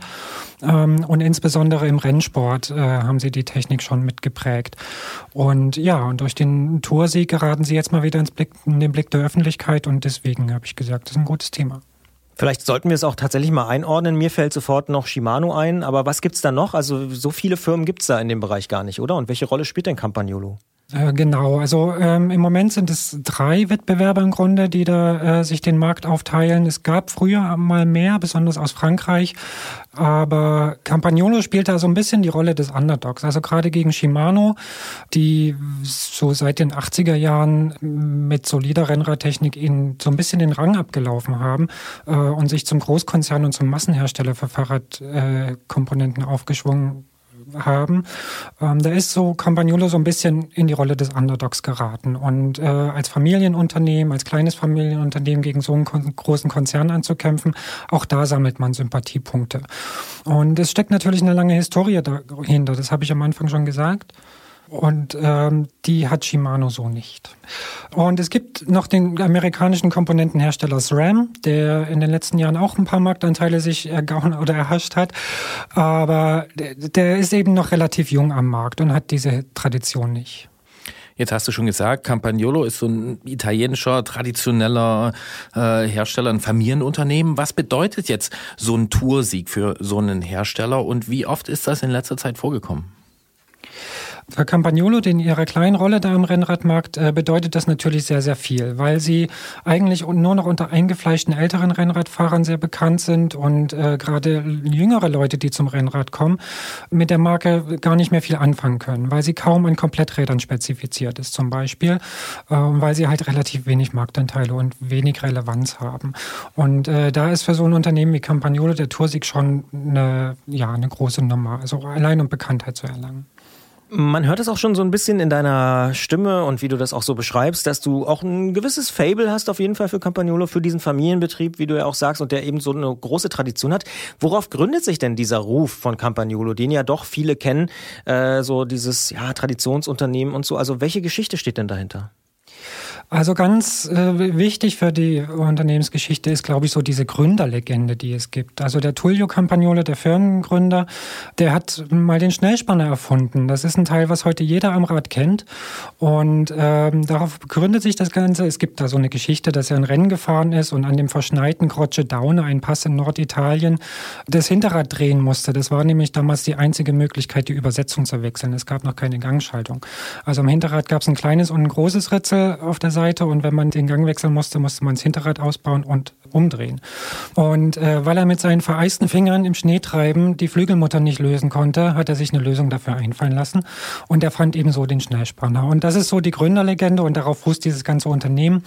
Es heißt auch, er hätte die Kettenschaltung erfunden. Das stimmt so nicht ganz. Es gab welche, die haben das schon äh, früher entwickelt, aber er hat so die erste wirklich alltagstaugliche Schaltung erfunden und äh, das Parallelogrammschaltwerk kommt von Campagnolo, das heute noch immer noch so genauso funktioniert.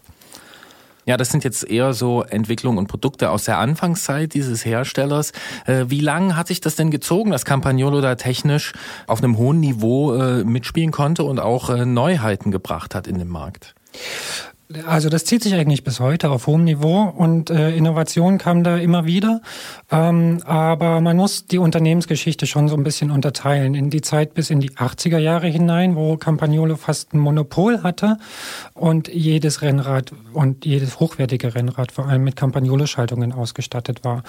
Und so in den 80er Jahren, vor allen Dingen in den späten 80er Jahren, kam dann Shimano mit großer Macht, mit großen Innovationen und hat diesen Hersteller immer weiter zurückgedrängt. Und ähm, ja, dann ging es so ein bisschen runter, bergab, aber Innovation kam immer wieder und die Produkte waren immer technisch toll, das muss man schon sagen. Ein traditioneller Hersteller mit äh, Produkten auf einem technisch tollen Niveau äh, ist Campagnolo aus Italien, äh, trotzdem mit einer wechselvollen Geschichte. Wir sprechen heute darüber mit Jens Klötzer vom Tourmagazin und das machen wir natürlich auch im Podcast.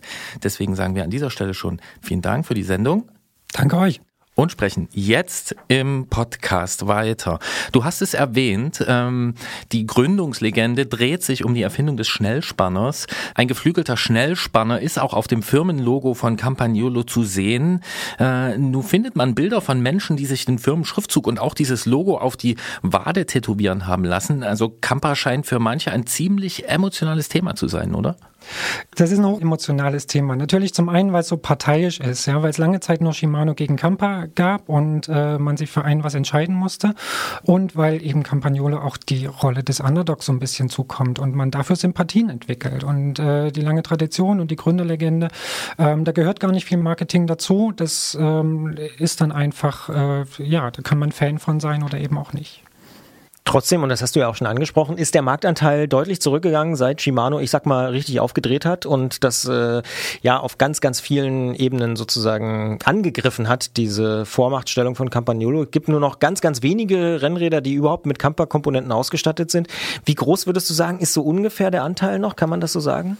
Oh, das ist ganz schwer zu sagen, vor allen Dingen, weil Campagnolo im Komplettradmarkt fast nicht mehr stattfindet, äh, sondern überwiegend Selbstaufbauten sind äh, von den Leuten. Ja, das dürfte im einstelligen Prozentbereich liegen, was da noch stattfindet. Und jetzt könnte man ja auf den schnellen Blick vermuten, okay, die werden nicht mehr an Kompletträdern verbaut, dann sind die wohl irgendwie nicht so gut. Aber Es liegt ja gar nicht nur an der Qualität der Produkte, es liegt ja auch an was anderem, oder? Es liegt, liegt hauptsächlich an was anderem. Also die Qual- Qualität der Produkte, habe ich schon gesagt, die ist äh, ohne Tadel. Da ist man absolut konkurrenzfähig, wenn nicht sogar in manchen Teilen sogar noch besser. Ähm, das liegt einfach an der Preisgestaltung. Also das ist der Hauptgrund, warum Campagnolo so wenig, äh, so wenig Resonanz findet. Ähm, Shimano hat es einfach geschafft, durch riesengroße Mengen und äh, durch äh, penibel durchgeplante Arbeitsabläufe die Preise so weit zu drücken, äh, dass Campagnolo dann nicht mehr konkurrenzfähig war und dann eben irgendwann nur noch was für Liebhaber wird. Hängt es nicht auch äh, mit dem Produktionsstandort zusammen, dass halt die meisten Fahrräder in Asien äh, produziert werden und Campagnolo, äh, ich weiß nicht, welchen Anteil an Produktion in Europa hat man dort, weißt du es? Das weiß ich nicht, aber es ist äh, sicherlich das meiste, was in Europa produziert wird. Also das Stammwerk in Vicenza, da werden immer noch alle Antriebskomponenten gebaut, äh, Kettenritze, äh, Kettenblätter und so weiter. Äh, ein Großteil der Carbonproduktion befindet sich in Rumänien und es sind nur wirklich ganz, ganz günstige Teile, die aus China kommen oder äh, aus Asien. Ähm, und da hat, äh, da hat Campagnolo eigentlich keinen Markt. Im günstigen Bereich ist Shimano die Macht. Und äh, da der Fahrrad, m- das Fahrradbusiness eigentlich in Asien stattfindet und dort halt die meisten Räder hergestellt und auch montiert werden, ähm, ist es halt nochmal ein Aufwand, die Sachen aus Europa erst nach Asien zu sch- verschiffen und dann wieder zurück. Und das kommt halt auf die Preise auch noch drauf. Und äh, Vergleichbare Campagnolo-Räder sind immer viel teurer als vergleichbare Shimano-Räder und deswegen ist der Marktanteil so gesunken. Man könnte diese Geschichte ja aber auch durchaus andersrum erzählen. Nehmen wir mal jetzt die optimistische Haltung ein sozusagen. Also diese kleine mittelständische Firma schafft es trotzdem gegen diese großen Konkurrenten wie Shimano oder SRAM zu überleben. Wie geht denn das? Also ist es dieses Liebhaberding oder gibt es noch eine andere Erklärung dafür? Ja, also das ähm, zehrt natürlich auf der einen Seite von Alteingesessenen, die die Marke noch kennen und die der Marke sehr verbunden sind und große Fans sind. Auf der anderen Seite hat man es auch verstanden, den Rennsport immer noch als Zugpferd oder als Kommunikationsmittel zu benutzen. Ähm, und dort, auch wenn die Tour de France jetzt äh, äh, selten gewonnen worden ist, aber doch viele, viele andere Siege einzufahren und dort immer präsent zu sein. Und äh, auch das hat dazu beigetragen, dass sie zumindest mal nicht aus den Gedächtnissen oder aus dem Blickfeld verschwunden ist und auch immer noch ein paar Liebhaber gefunden hat.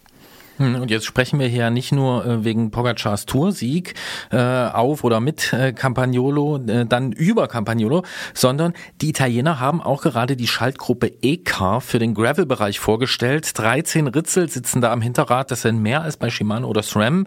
An der Kurbel gibt es nur noch ein Kettenblatt, gebremst wird nur noch mit hydraulischen Scheibenbremsen und damit äh, schaffen sie es, äh, wenn man sich so die Nachrichtenseiten anguckt, äh, dass sie äh, da durchaus einiges an Staub aufwirbeln mal wieder.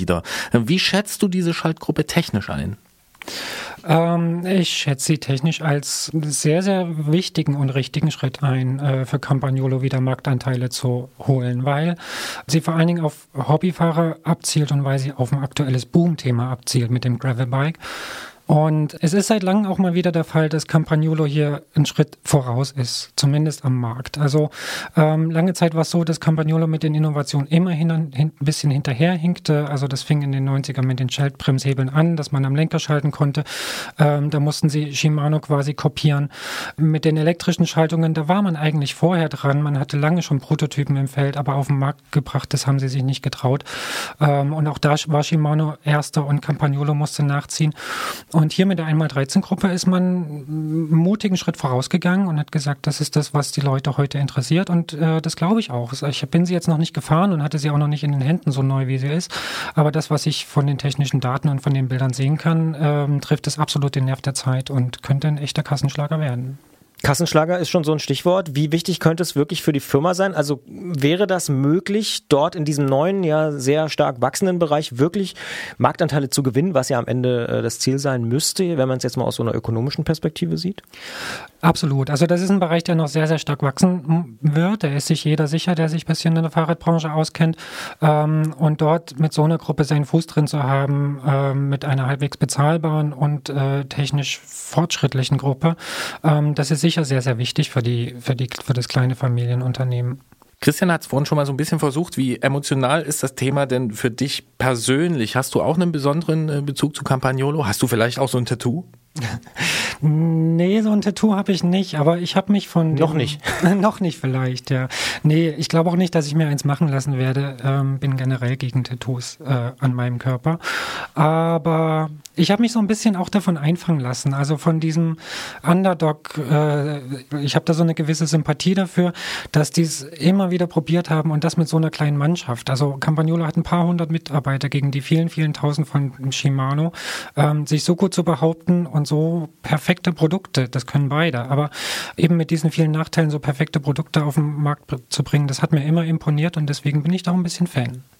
Und das rechtfertigt für dich auch den etwas höheren Preis, weil ich meine, das ist ja dann zwangsläufig, haben wir schon drüber gesprochen, äh, eine Folge davon. Also gehst du so weit und sagst, das kann man, wenn es vielleicht möglich ist, sich auch mal leisten, so eine Campagnolo-Schaltung? Ja, so weit würde ich gehen. Für mich spielen aber noch andere Sachen eine Rolle. Also ich ähm, möchte, dass der äh, Fahrradmarkt auch divers bleibt. Ich mag so Monopolisten nicht, die dann den Markt komplett bestimmen. Und das ist bei Shimano schon grenzwertig, äh, weil sie doch schon arg den Takt vorgeben. Und deswegen unterstütze ich sowas gerne.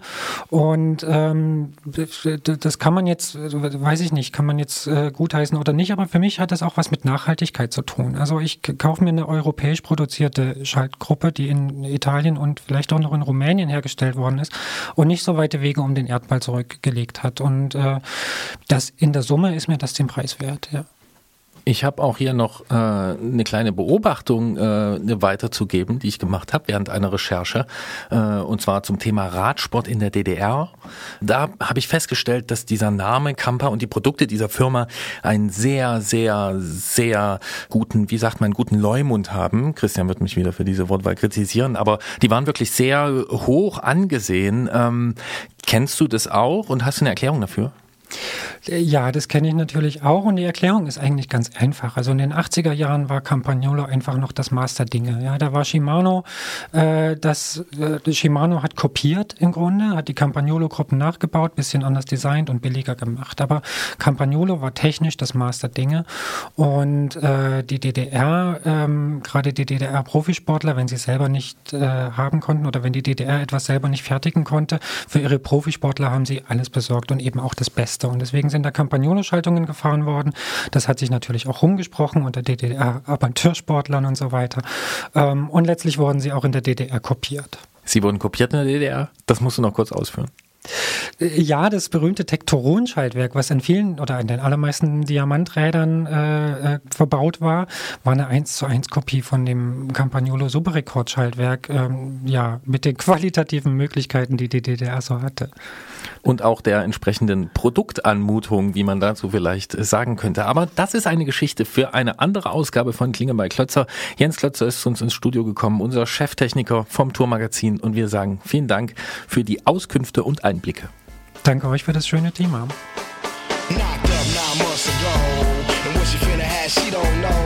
She want neo soul, cause hip hop is old. She don't want no rock and roll. She want platinum or ice and gold. She want a whole lot of to fold. If you were obstacles, you just cold. Cause one don't stop the show. Little Mary's bad. In these streets, she done ran ever since when the heat began. I told girl, look here, calm down, I'ma hold your hand to enable you to peep the plan. Cause you was quick to learn. And we can make money to burn if you allow me to lay this game. I don't ask for much, but enough room to spread my wings.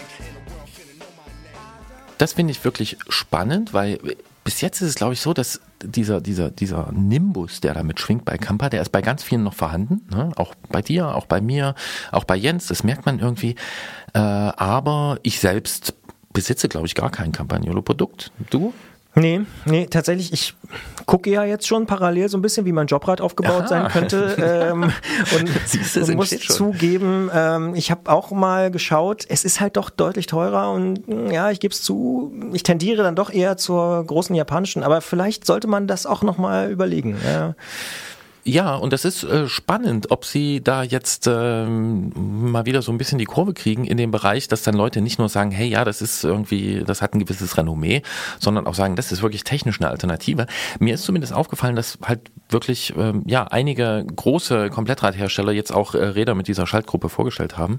Und dann werden wir sehen, am Ende tätowiert sich auch noch Christian Bollert, den Schnellspanner, den Geflügelten, auf die Wade. Ich habe zumindest bei einer Option, die ich ins Auge gefasst habe, gesehen, dass sie auch die Option Camper anbieten. Also die bieten alle drei. Aber ja, könnte interessant sein. Aber wie gesagt, hm, ist natürlich auch ehrlicherweise eine Preisfrage.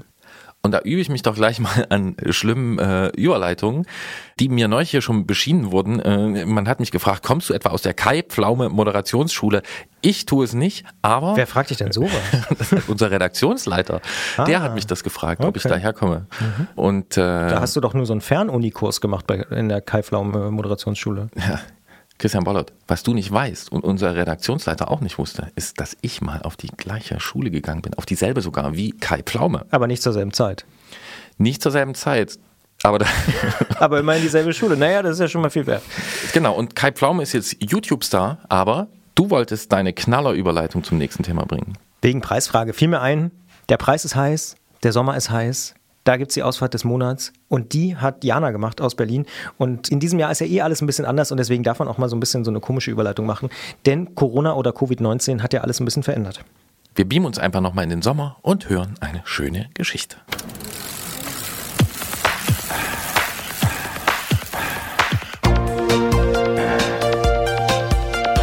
Antritt. Alles rund ums Radfahren bei Detektor FM. Ihr wisst es und wir bestehen drauf. Der Antritt auf Detektor FM ist natürlich keine Einbahnstraße. In der Ausfahrt des Monats sprechen wir in jeder Ausgabe dieses Podcasts und dieser Sendung mit einer Person über ein Erlebnis, das er oder sie auf dem Rad gehabt hat. Egal ob Weltreise oder Trainingsfahrt, ob Hochleistungserlebnis oder entspanntes Gleiten auf Alltagswegen, nehmt uns einfach ein Stück mit auf eure Ausfahrten. Und in dieser Ausgabe sprechen wir mit Jana aus Berlin, denn die nimmt uns noch mal ein Stück mit in den Sommer und das finde ich in diesen Tagen doch wirklich schön. Da ist sie nämlich mit ihrem Freund oder Mann Armin unterwegs gewesen und vor allen Dingen ihrem Sohn Paul und das auch noch ziemlich weit und darüber wollen wir und müssen wir sprechen und sagen deshalb Hallo Jana, hallo Berlin. Hallo. Ihr seid unterwegs gewesen und wir fragen uns natürlich, wo seid ihr unterwegs gewesen und warum ist diese Route so besonders geworden? Also wir sind von Juni bis August unterwegs gewesen und zwar sind wir einmal quer durch Deutschland nach in die Niederlande gefahren und dann quer durch die Niederlande Richtung Deutschland zurück und dann noch ein kleines Stück durch Deutschland und am Ende nochmal quer durch Dänemark und dann von Kopenhagen über den Kopenhagen-Berlin-Radweg zurück. Und ja, warum das besonders war, wir waren mit unserem in dem am Anfang sieben Monate alten Baby unterwegs und ja, das dachten wir zumindest ist eine ganz schöne Herausforderung. Wie sich dann aber herausstellte, war es eigentlich alles leichter als gedacht. Darüber müssen wir natürlich sprechen. Am Anfang will ich so fürs Protokoll wissen, ist das eine Corona-bedingte Ausweichroute oder ähm, stand die Reise sowieso schon in der Form auf dem Plan? Nee, tatsächlich ist die Route bzw. die Reise und eigentlich auch das Reiseverkehrsmittel ein bisschen durch Corona bedingt gewesen. Am Anfang hatten wir geplant, nach Skandinavien zu fahren und das dann doch eher mit dem Auto. Das hat uns Corona verhagelt und ja, als es dann hieß, Skandinavien wird's nicht, wo können wir sonst hin? Deutschland, Niederlande waren noch offen, haben wir gesagt, dann können wir eigentlich auch mit dem Fahrrad fahren.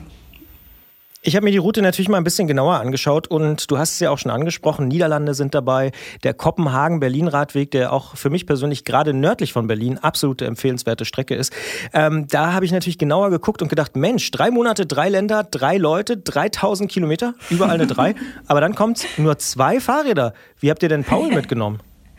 Wir haben uns vor der Reise ein Bullet angeschafft, also ein Lastenrad. Und ja, in dem hat Paul dann vorne drin gesessen. Der kann mit seinen sieben Monaten leider noch nicht selbst fahren, äh, sonst hätten wir das natürlich auch gern gemacht. Und wie hat es so funktioniert mit Paul davon drin? Ja, ganz, also wirklich total gut. Wir haben natürlich von Anfang an immer gesagt, wenn das nicht klappt, dann brechen wir ab und fahren halt nach zwei Wochen wieder zurück oder nehmen den Zug. Aber das war tatsächlich total problemlos. Also er hat in dem Alter noch in der Babyschale gesessen und ja, wir sind immer gefahren, wenn er geschlafen hat und haben dazwischen eben Pause gemacht. Das ist ja bei so einem kleinen Kind am Anfang doch schon so zweieinhalb, drei Stunden am Tag und ja, in der Zeit sind wir dann eben Fahrrad gefahren. So, Jana, jetzt wollte ich dich eigentlich fragen, was dir an dem Reisemodus richtig gut gefallen hat und was vielleicht auch richtig anstrengend gewesen ist. Es klingt aber so, du hast problemlos gesagt, dass es wirklich alles eigentlich richtig gut geklappt hat und ziemlich entspannt war, oder? Ja, also tatsächlich, wir hatten eigentlich keine Tage, an denen ich gedacht habe, oh Gott, ich möchte das gerne lassen und bitte lass uns nach Hause fahren, sondern man ist einfach richtig entspannt jeden Tag, ja auch gar nicht so weit. Wir haben ja keine längeren Strecken gemacht, 40, maximal 60 Kilometer am Tag und ja, es war einfach eine nette, nette sportliche Betätigung am Tag und ja, mit dem Kleinen hat man eben auch viel Zeit verbracht. Das, dafür ist die Elternzeit ja auch da und ja, war super. Wir haben ja schon so ein bisschen skizziert, wo es auch lang ging, hast du auch erzählt. Ich rate jetzt einfach mal, wo so deine Lieblingsgegenden waren. Entweder nördlich von Berlin, so irgendwo bei Neustrelitz auf dem äh, Kopenhagen-Radweg oder irgendwo in den Niederlanden, ist mein Tipp. Gar nicht so schlecht. Ähm, tatsächlich, wenn man jetzt die Route von uns betrachtet, wir sind ja in Berlin bzw. Potsdam los und dann ähm, Richtung Holland rüber. Da war mein Lieblingsstück ganz am Anfang hinter Berlin, also Südwesten, so Richtung Beditz die Ecke raus. Das fand ich echt total klasse. Also es war ja noch ähm, Europaradweg R1. Das war richtig schöne Strecke. Und dann hast du natürlich recht, in den Niederlanden ist das Fahrradfahren halt einfach eine ganz andere Hausnummer im Vergleich zu Deutschland und das macht einfach Spaß. Da geht mir ja das Herz auf. Da komme ich ja her aus der Ecke, wo es dir so gut gefallen hat, Südwesten von Berlin. Ja, schön. Ich wollte gerade sagen, hier hat sich gerade jemand im Studio ans Herz gefasst. Ähm, äh, kannst du das beides noch ein bisschen ausbauen? Also warum war es um Belitz rum so schön und was war in den Niederlanden dann so anders? Ähm, in Belis hat mir eigentlich besonders gut gefallen, dass, also A, waren es richtig schöne Radwege, einfach breit und gut asphaltiert. Man konnte ganz locker auch mit dem Lastenrad ins Fahren reinkommen. Das war für den Anfang auch nicht schlecht. Ansonsten war es eben eine schöne Waldstrecke und wir hatten super schönes Sommerwetter und es kam immer so das Licht durch die Bäume. Also es war so richtig ein Glücksgefühl beim Fahren. Und in den Niederlanden ist es eben einfach so, dass sie das Fahrrad als eigenständiges Verkehrsmittel wahrnehmen und nicht so ein bisschen auf die Straße drängen wie in Deutschland und dadurch macht das Fahren, du musst nicht so viel denken, du hast deine Ruhe beim Fahren, es ist einfach deutlich an, also entspannter als in Deutschland. Gibt es auch so einen Moment, du hast gerade schon so gesagt, wo die Sonne durch die Bäume scheint, gibt es so einen Moment, der bei dir hängen geblieben ist? Irgendwie einen Ort, wo ihr reingefahren seid, wo es vielleicht auch geregnet hat oder sonst irgendwas, äh, wo du denkst, ja, da denke ich wirklich ab und zu heute noch dran und freue mich drüber oder muss lächeln? Also tatsächlich dann eher gegen Ende der Reise, wo dann schon so ein bisschen Melancholie ähm, eintrat, dass das doch gegen Ende zugeht. Da sind wir äh, durch Dänemark, also das südliche Stück von Dänemark dann gefahren. Und da war es ja dann so Spätsommer und auch richtig heiß nochmal. Und dann sind wir an so einem Maisfeld vorbeigefahren. Und wenn ich jetzt an Maisfeldern vorbeifahre, jetzt sind sie mittlerweile abgeerntet, aber als sie noch standen, da war das dann so richtig so, ach, es war so schön, das auf einem Fahrrad zu machen. Und wenn man jetzt an Maisfeldern vorbeifährt, ist es doch häufiger mal im Auto. Und das, ähm, ja, da denke ich dann gern zurück, dass das auf dem Fahrrad doch ein einiges Stück schöner war. Da würde ich jetzt fast vermuten, dass diese so ein bisschen erzwungene Fahrradreise äh, bei euch nicht die letzte gewesen sein wird. Liege ich damit richtig? War ja auch vorher nicht die erste, ähm, aber wird sicherlich auch nicht die letzte sein und wird vor allem nicht die letzte mit Kind sein. Hast du vielleicht abschließend noch einen Tipp für Leute, die vielleicht auch ein Kind haben oder auch gar kein Kind haben, die so eine Reise planen? Also was sollte man vielleicht dann doch beachten, was sich bei euch vielleicht auch ausgezahlt hat? Ich glaube, ich würde eher in eine andere Richtung gehen, weil mir ging es vorher so, dass ich gedacht habe, oh Gott, an was muss ich alles denken? Und habe am Ende festgestellt, man muss an gar nicht so viel denken. Bloß nicht zu viel einpacken, das ist vielleicht ein Hinweis. Und ansonsten einfach machen. Also im Endeffekt war unser Fazit, das war viel einfacher, als wir uns vorgestellt haben. Und wenn man es macht, stellt man genau das fest. Nicht mal Zahnbürste absägen? Absägen? Christian Bollert muss hier am Ende, also ne, wenn das so schön endet mit solchen allgemeingültigen Sätzen, denen wir uns auch anschließen können, dann muss Christian Bollert immer noch so ein bisschen einen in die Seite reinhauen. Aber nicht du warst gemeint, sondern ich. Um mich geht's hier aber nicht, sondern um Jana und ihre Familie. Die sind unterwegs gewesen. Drei Leute. Drei Länder, drei Monate, 3000 Kilometer, aber nur zwei Fahrräder. Wer es nicht verstanden hat, muss nochmal nachhören. Es wird sich auch lohnen zum zweiten Mal. Wir sagen vielen Dank, Jana. Bitte. my love.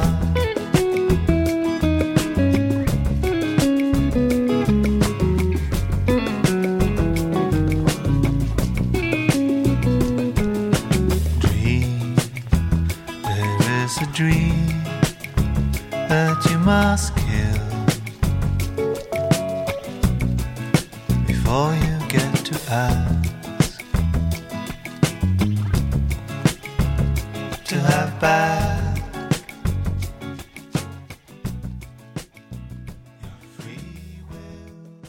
Tolle Nachricht. Es ist einfach, macht's einfach. Es ist besonders schön, wenn man nach Schwierigkeiten fragen will und es scheint sie einfach nicht zu geben. Ja, so ist das manchmal. Manchmal ist einfach nur alles cool und man trinkt noch eine Flasche Sekt und äh, freut sich des Lebens. Ja, und das für drei Monate. Das ist eine ganz schön lange Zeit, wie es Ja. einem gut gehen kann. Ja. Mhm. Nicht so einfach ist es weiter in diesem Jahr mit den Veranstaltungen oder es wird sogar noch schwieriger. Es werden wieder Länder zu Risikogebieten erklärt und auch manches Profi-Event soll wohl auf der Kippe stehen, habe ich jüngst gelesen. Naja, das könnte jetzt natürlich mit den gestiegenen Fallzahlen natürlich passieren, aber wir nennen jetzt trotzdem mal, ich sag mal, den aktuellsten Stand der Höhepunkte, die noch anstehen. Und das klingt immer noch ein bisschen komisch, wenn man sich das mal anschaut auf einem Zettel, so wie ich jetzt gerade. Im Oktober sind nämlich zum Beispiel Lüttich-Bastogne-Lüttich steht auf dem äh, Plan für die Frauen und die Männer am 4. Oktober, also jetzt direkt am Wochenende. Dann Rent Wevelgem am 11. Oktober und die Flandern-Rundfahrt am 18. Oktober. Das kann ich immer noch nicht so richtig fassen. Die Frühjahrsklassiker im Herbst, irgendwie komisch. Und natürlich läuft der Giro d'Italia auch im Herbst vom 3. bis zum 25.10., also quasi den ganzen Oktober lang. Am 25.10. folgt dann auch Paris-Roubaix oder Paris-Roubaix, der Kopfsteinpflaster-Klassiker schlechthin. Und wir fragen uns, wird es schlammig und wenn ja, wie sehr? Es gibt da so berühmte Bilder aus den 90ern, so. Mhm. Ja, das kann natürlich sowohl im April als auch im Oktober ziemlich schlammig werden äh, in der Nähe von Roubaix. Aber äh, spannend, spannend. Außerdem gibt es vom 5. bis 11. Oktober die Mountainbike-WM in Saalfelden in Österreich. Und am 20.10. beginnt auch die Spanien-Rundfahrt oder die Vuelta, die sich dann bis in den November ziehen wird. Das ist allerdings wahrscheinlich wettermäßig noch ziemlich okay in Spanien. Ja, und im November gibt es dann natürlich auch einen neuen Antritt. Am 5. November ist es soweit, um 20 Uhr im Wordstream auf Detektor FM und nur wenig später als Podcast. Absolut richtig. Und bis dahin erreicht ihr uns unter antritt.detektor.fm, das ist die E-Mail-Adresse des Vertrauens, oder natürlich auch auf unserer Facebook-Seite beispielsweise oder in den Apps, die gibt es für iOS und Android. Da könnt ihr uns natürlich auch schreiben mit Lob, Kritik, Anregungen oder natürlich auch Ausfahrten, die ihr uns erzählen und empfehlen wollt. Wir hören gerne zu und sprechen euch dann auch gerne drauf an, wenn es interessant ist. Und wir haben jetzt für die Hörer im Podcast und die Hörerinnen noch ein kleines Thema. Ansonsten sagen wir Tschüss, bis im nächsten Monat. Bis zum nächsten Mal und bis gleich im Podcast. Christian, was haben wir zu besprechen? Ähm, wir haben vorhin schon kurz gesprochen über gute Laune und Sekt. Und oh ja. und äh, das gab es diesen Monat oder letzten Monat, muss man ja korrekterweise sagen, also im September hier oft genug. Ähm, ich versuche es mal zu rekapitulieren. Dreimal mindestens. Äh, einmal, weil wir für den Deutschen Radiopreis nominiert waren. Das haben wir, glaube ich, beim letzten Mal schon kurz diskutiert. Das mussten wir noch aufklären. Ne? Ja, wir haben nicht gewonnen, kann man sagen. Ja, Ja. aber du bist dort gewesen? Ich bin dort gewesen mit Gregor, unserem Musikchef, für Tracks and Traces, äh, einer meiner Lieblingspodcasts hier von Detector FM, an denen ich auch gar nichts äh, mitwirke, sondern den macht Gregor ganz allein. Der ist aber so großartig. Ich finde akustisch, ohne Mist, ist natürlich keine ganz unabhängige Meinung, aber ist es mit das Beste, was man hören kann in Deutschland in Sachen Podcast. Und war einer der drei Nominierten für den besten Podcast des Jahres beim Deutschen Radiopreis. Wir haben nicht gewonnen, der NDR hat gewonnen mit Gegen den Hass. Auch ein super Podcast, völlig berechtigt, alles fein. Aber es war ein interessanter Abend. Zur Abwechslung, damit es hier nicht der Detektor FM Hausmitteilungsfunk wird, äh, frage ich dich einfach mal, wie dein Urlaub war. Also das davor und danach. Stimmt, super, kann ich sagen, super. Ich habe äh, den absoluten perfekten Plan entwickelt für den Urlaub und zwar bin ich einen Tag Fahrrad gefahren und dann in die Ostsee gesprungen und dann einen Tag nicht Fahrrad gefahren und die ganze Zeit in die Ostsee gesprungen. Das ist ein super Plan. Und die, an jedem Tag habe ich noch äh, Kaffee und Kuchen getrunken Moment, und gegessen. also du bist insgesamt also zwei Tage Fahrrad gefahren, ansonsten warst du in der Ostsee. nee, immer im Wechsel. Immer, also sagen wir mal Montag bin ich Fahrrad gefahren und dann in die Ostsee gesprungen. Dienstag bin ich nicht Fahrrad gefahren und in die Ostsee gesprungen. Mittwoch bin ich wieder Fahrrad gefahren, Donnerstag nicht und so. Also immer so Und Mittwoch dann aber auch wieder in die Ostsee gesprungen. Ja, immer. Eigentlich fast jeden Tag. Also wirklich, ich war jeden Tag noch baden. Es war ja wahnsinniges Wetter im September. Ich weiß nicht, ob du dich noch dran erinnerst, aber es Ja. war wahnsinnig warm und hier, ich sag mal, in der im Festlandbereich waren ja teilweise über 30 Grad nochmal und oben waren so 25. Aber es war völlig okay. Am Strand ist ja wahnsinnig heiß, der heizt sich ja auch auf. Und die Ostsee hatte noch so 18, 19 Grad. Also schon unter 20, aber ganz ehrlich, war super angenehm, da reinzuspringen. Klingt nach einem schönen Urlaub. War super. Ich habe viele schöne kleine Ausflüge gemacht. Äh, Ich kann auch ein bisschen so, ne, ich war in Warnemünde und in äh, Bad Doberan, in Rerik, äh, bin da so richtig rumgekommen. Wismar, war ich Boltenhagen, überall. Super, war echt richtig gut und immer so Ausflüge so 80 bis 120 Kilometer, manche Tage auch mal nur 60, um noch schneller wieder am Strand zu sein, wenn das Wetter richtig gut war. War toll, war echt super. Hat richtig, richtig viel Spaß gemacht. Ich kann es nur empfehlen. Profi-Tipp von mir immer noch: Anfang September in Deutschland in Urlaub fahren. Ist immer gutes Wetter. Kann ich echt, mittlerweile gebe ich es dir schriftlich. Was mich ja natürlich interessieren würde, ist, wie hast du denn noch die letzten schönen Tage genossen? Ich habe das ja auch so mitbekommen, äh, hier gab es immer so ein bisschen, ah, heute ist nochmal schön und so. War das bei dir auch so? Bist du auch so, ah, cool, nochmal 30 Grad? Oder sagst du, ach komm, ist gar nicht so wichtig? Ich bin viel gefahren auf dem Rad, mit dem Rad. Unter anderem deswegen, weil es äh, Stadtradeln hier gerade war und äh, mein Arbeitgeber da auch äh, teilgenommen hat. Der nicht wir sind in dem Fall. Ja. ja, der nicht, genau, der nicht Detektor ist. Der geheime Arbeitgeber. Ach komm jetzt. und ähm, dadurch bin ich viel gefahren, auch weil ich ein neues Fahrrad habe seit wenigen Ach. Monaten. Ja, Habe ich noch gar nicht gesehen, oder? doch, hast du schon gesehen, aber ist auch. Aber nicht das, mit dem du heute da bist zum Beispiel. Das, nee, das kenne ich schon. Ja, Ja. ja. Und also mit dem ich auch wirklich sehr, sehr zufrieden bin. Ist es eigentlich ein äh, Leasingrad von, von deinem geheimen Arbeitgeber? Nee, ist es nicht. Das habe ich einfach mit meinem eigenen Geld komplett äh, bezahlt. Und ähm, ja, also es gibt so, so Phasen, in denen einem was auffällt. Das mit den Fahrradabstellplätzen ist mir irgendwie, seit diesem Frühling, Sommer ist mir das immer so ins Gesicht gesprungen.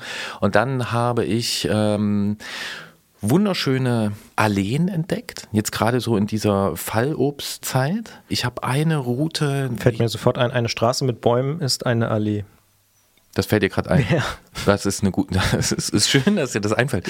Aber ich habe wirklich ganz viele dieser, dieser Obstalleen äh, entdeckt und habe festgestellt, dass das Obst oftmals einfach nur rumliegt und vergammelt. An den Straßen. Mhm. Und ich Hängt hab- auch oft noch an den Bäumen. Oder Also es hängt noch an den, nicht mehr, oder es hängt noch an den Bäumen. Ja, Ja, Ich habe eine Route, die ist wirklich 80 Kilometer am Stück. Also die ist noch länger, aber auf 80 Kilometern weiß ich nicht, was ich verbessern kann an der Route.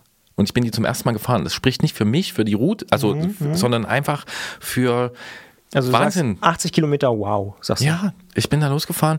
Das Einzige, was ich festgestellt habe, ist. Nee, ich glaube, es gab, nein, es gab keine Ampel auf den 80 Kilometern und es sind ähm, so, äh, ich musste an zwei Stellen, wenn ich dann wieder hinfahre, dann muss ich mal so eine kleine Säge oder irgendwas mitnehmen, dann muss ich nämlich Wege freischneiden, weil äh, das scheint mir so zu Das sein. ist keine Rennradstrecke, höre ich daraus. Nee, das ist so eine hier für diese anderen Fahrräder Ja, ja. ne, mit den dickeren Reifen, Mhm. weil das so einen Spaß macht und weil man da so seine Ruhe hat und weil man so herrlich Gegenden entdecken kann. Und ich hatte einen Tag, da war ich ja ganz für mich. Ähm, Hashtag Allroad. Ach, ist egal, was das für ein Hashtag Ja, ja. hat. Aber also zum einen diese so ewig lang, dann teilweise unbegangen über der Unstrut, also Fluss da in Sachsen-Anhalt, Thüringen und ähm, unten Unstruttal, ganz viele Leute unterwegs, Flussradweg, äh, Stress mm, und ein Stück drüber nur auf der Höhe Wanderwege, die richtig schön wären, die einfach zugewachsen sind, wo niemand mehr lang geht. Und dann eben, ja, Kontrastprogramm unten im Tal. Und dann ist mein nächstes Thema, äh, was auch an einem, zu einem Tag einen sehr guten Freund um mich angesprochen hat, Flächenversiegelung. Hm, Beton. Ja. Das ist das, wo wir, also wo ich auch so bei diesem Gespräch mit dem Herrn von der AGFS äh, dann so drüber nachdenke. Es ist sicher gut, Infrastruktur zu schaffen ne, und das irgendwie zu vereinfachen, aber ganz tief oder gar nicht so tief in mir drin. Presslufthammer, weg mit dem Beton. Ja, oder näher, nicht mal weg mit dem Beton, aber ich habe in kurzer Zeit da mehrere Abschnitte erlebt von Wegen, die richtig, richtig schön waren. Das war entweder auch irgendwelche Alleen äh, mit so ein bisschen, wie nennt man das, wassergebundener Decke, also wo man wunderbar drüber rasen kann und rumzirkeln. Und das eine mal auch so ein schöner, fluffiger Waldboden an der Saale. Und das wird halt jetzt alles im Rahmen irgendwelcher Entwicklungsprogramme, äh, wird das asphaltiert. Und ich frage mich dann, Gerolf Meyer, bist du jetzt einfach nur wieder elitär, dass du sagst, nee, das soll nicht asphaltiert werden? Oder ist es einfach nur irgendwie blöd, immer wieder weiter an dieser Schraube zu drehen und immer noch mehr zu versiegeln, noch mehr zu versiegeln. Vor allen Dingen stelle ich für mich in Frage, ob das wirklich immer so gut ist, weil ich finde diese Flussradwege inzwischen echt sau langweilig und dadurch auch gefährlich. Warum gefährlich? Naja, die sind, da kommen verschiedene Sa- Sachen zusammen. Das eine, was ich dir beschrieben habe, das ist jetzt nicht mein aktuellster Wissensstand, aber ich habe das ne, vor einiger Zeit dann mal so erlebt, okay, es sind immer diese einzelnen Kommunen verantwortlich und äh, deswegen ändern solche Flussradwege ja ihren Charakter ganz schnell. Und dann sind die mal zwei Meter breit, dann sind die mal vier Meter breit, dann machen die mal einen 90 Grad Bogen und dann hast du dort den ganzen Verkehr von Familien mit Kindern, äh, älteren Herrschaften mit Pedelecs, also E-Bikes, unterschiedliche ja, ja. E-Bikes, Rennradfahrer, alles Mhm. möglich. Unterschiedlichste Geschwindigkeiten, zwei Richtungen auf zwei Meter Wegbreite und ich habe es da echt schon oft scheppern hören. Und ähm, ja, dann lobe ich mir doch einfach so einen Weg, der irgendwie naturbelassen ist. Wenn das eine Pendelstrecke ist für Leute, die zur Arbeit wollen und die regelmäßig aufgeschlemmt ist im Winter, dann kann ich das voll verstehen. Dann finde ich, da muss man eine gute Infrastruktur schaffen. Aber trotzdem ist es inzwischen so, so ein bisschen blutet mir das Herz. Und ich habe einen Freund, dem blutet noch viel mehr das Herz. Wir sind da lang gefahren. Ich konnte so, ich musste mich dann wirklich um ihn kümmern, weil er hat's. Er hatte eine Spitzhacke dabei. Nee, nicht mal so. Der war einfach Ja, ja. traurig und, und versteht das nicht. Aber vielleicht ist das auch wieder irgendwie eine arrogante Sicht des Städters, der dann rausfährt und die Natur sucht. Lass das mal so hier, genau, weil wir kommen einmal im Monat vorbei und ja, ja, kann schon sein. Ist auf jeden Fall ein kompliziertes Thema. Also, ich gebe dir recht. Auf der anderen Seite, da kommt jetzt wieder der Rennradfahrer in mir durch. So alte Bahndämme oder so, finde ich super geil, wenn die asphaltiert sind. Aber, jetzt reißt du wieder das nächste Thema. Ja, ja, ich weiß. Ja, das ist ja, das ist ja, ja. Aber also, da, das war so die andere, die andere äh, größere Beobachtung. Ja. Und Bahnradwege, ja, die können praktisch sein, wenn die so Schneisen in die Stadt reinschlagen und wenn man da quasi dann schnell hinterherpendeln kann. Aber ansonsten gibt es echt Spannenderes zu fahren. Und das habe ich gefunden im September.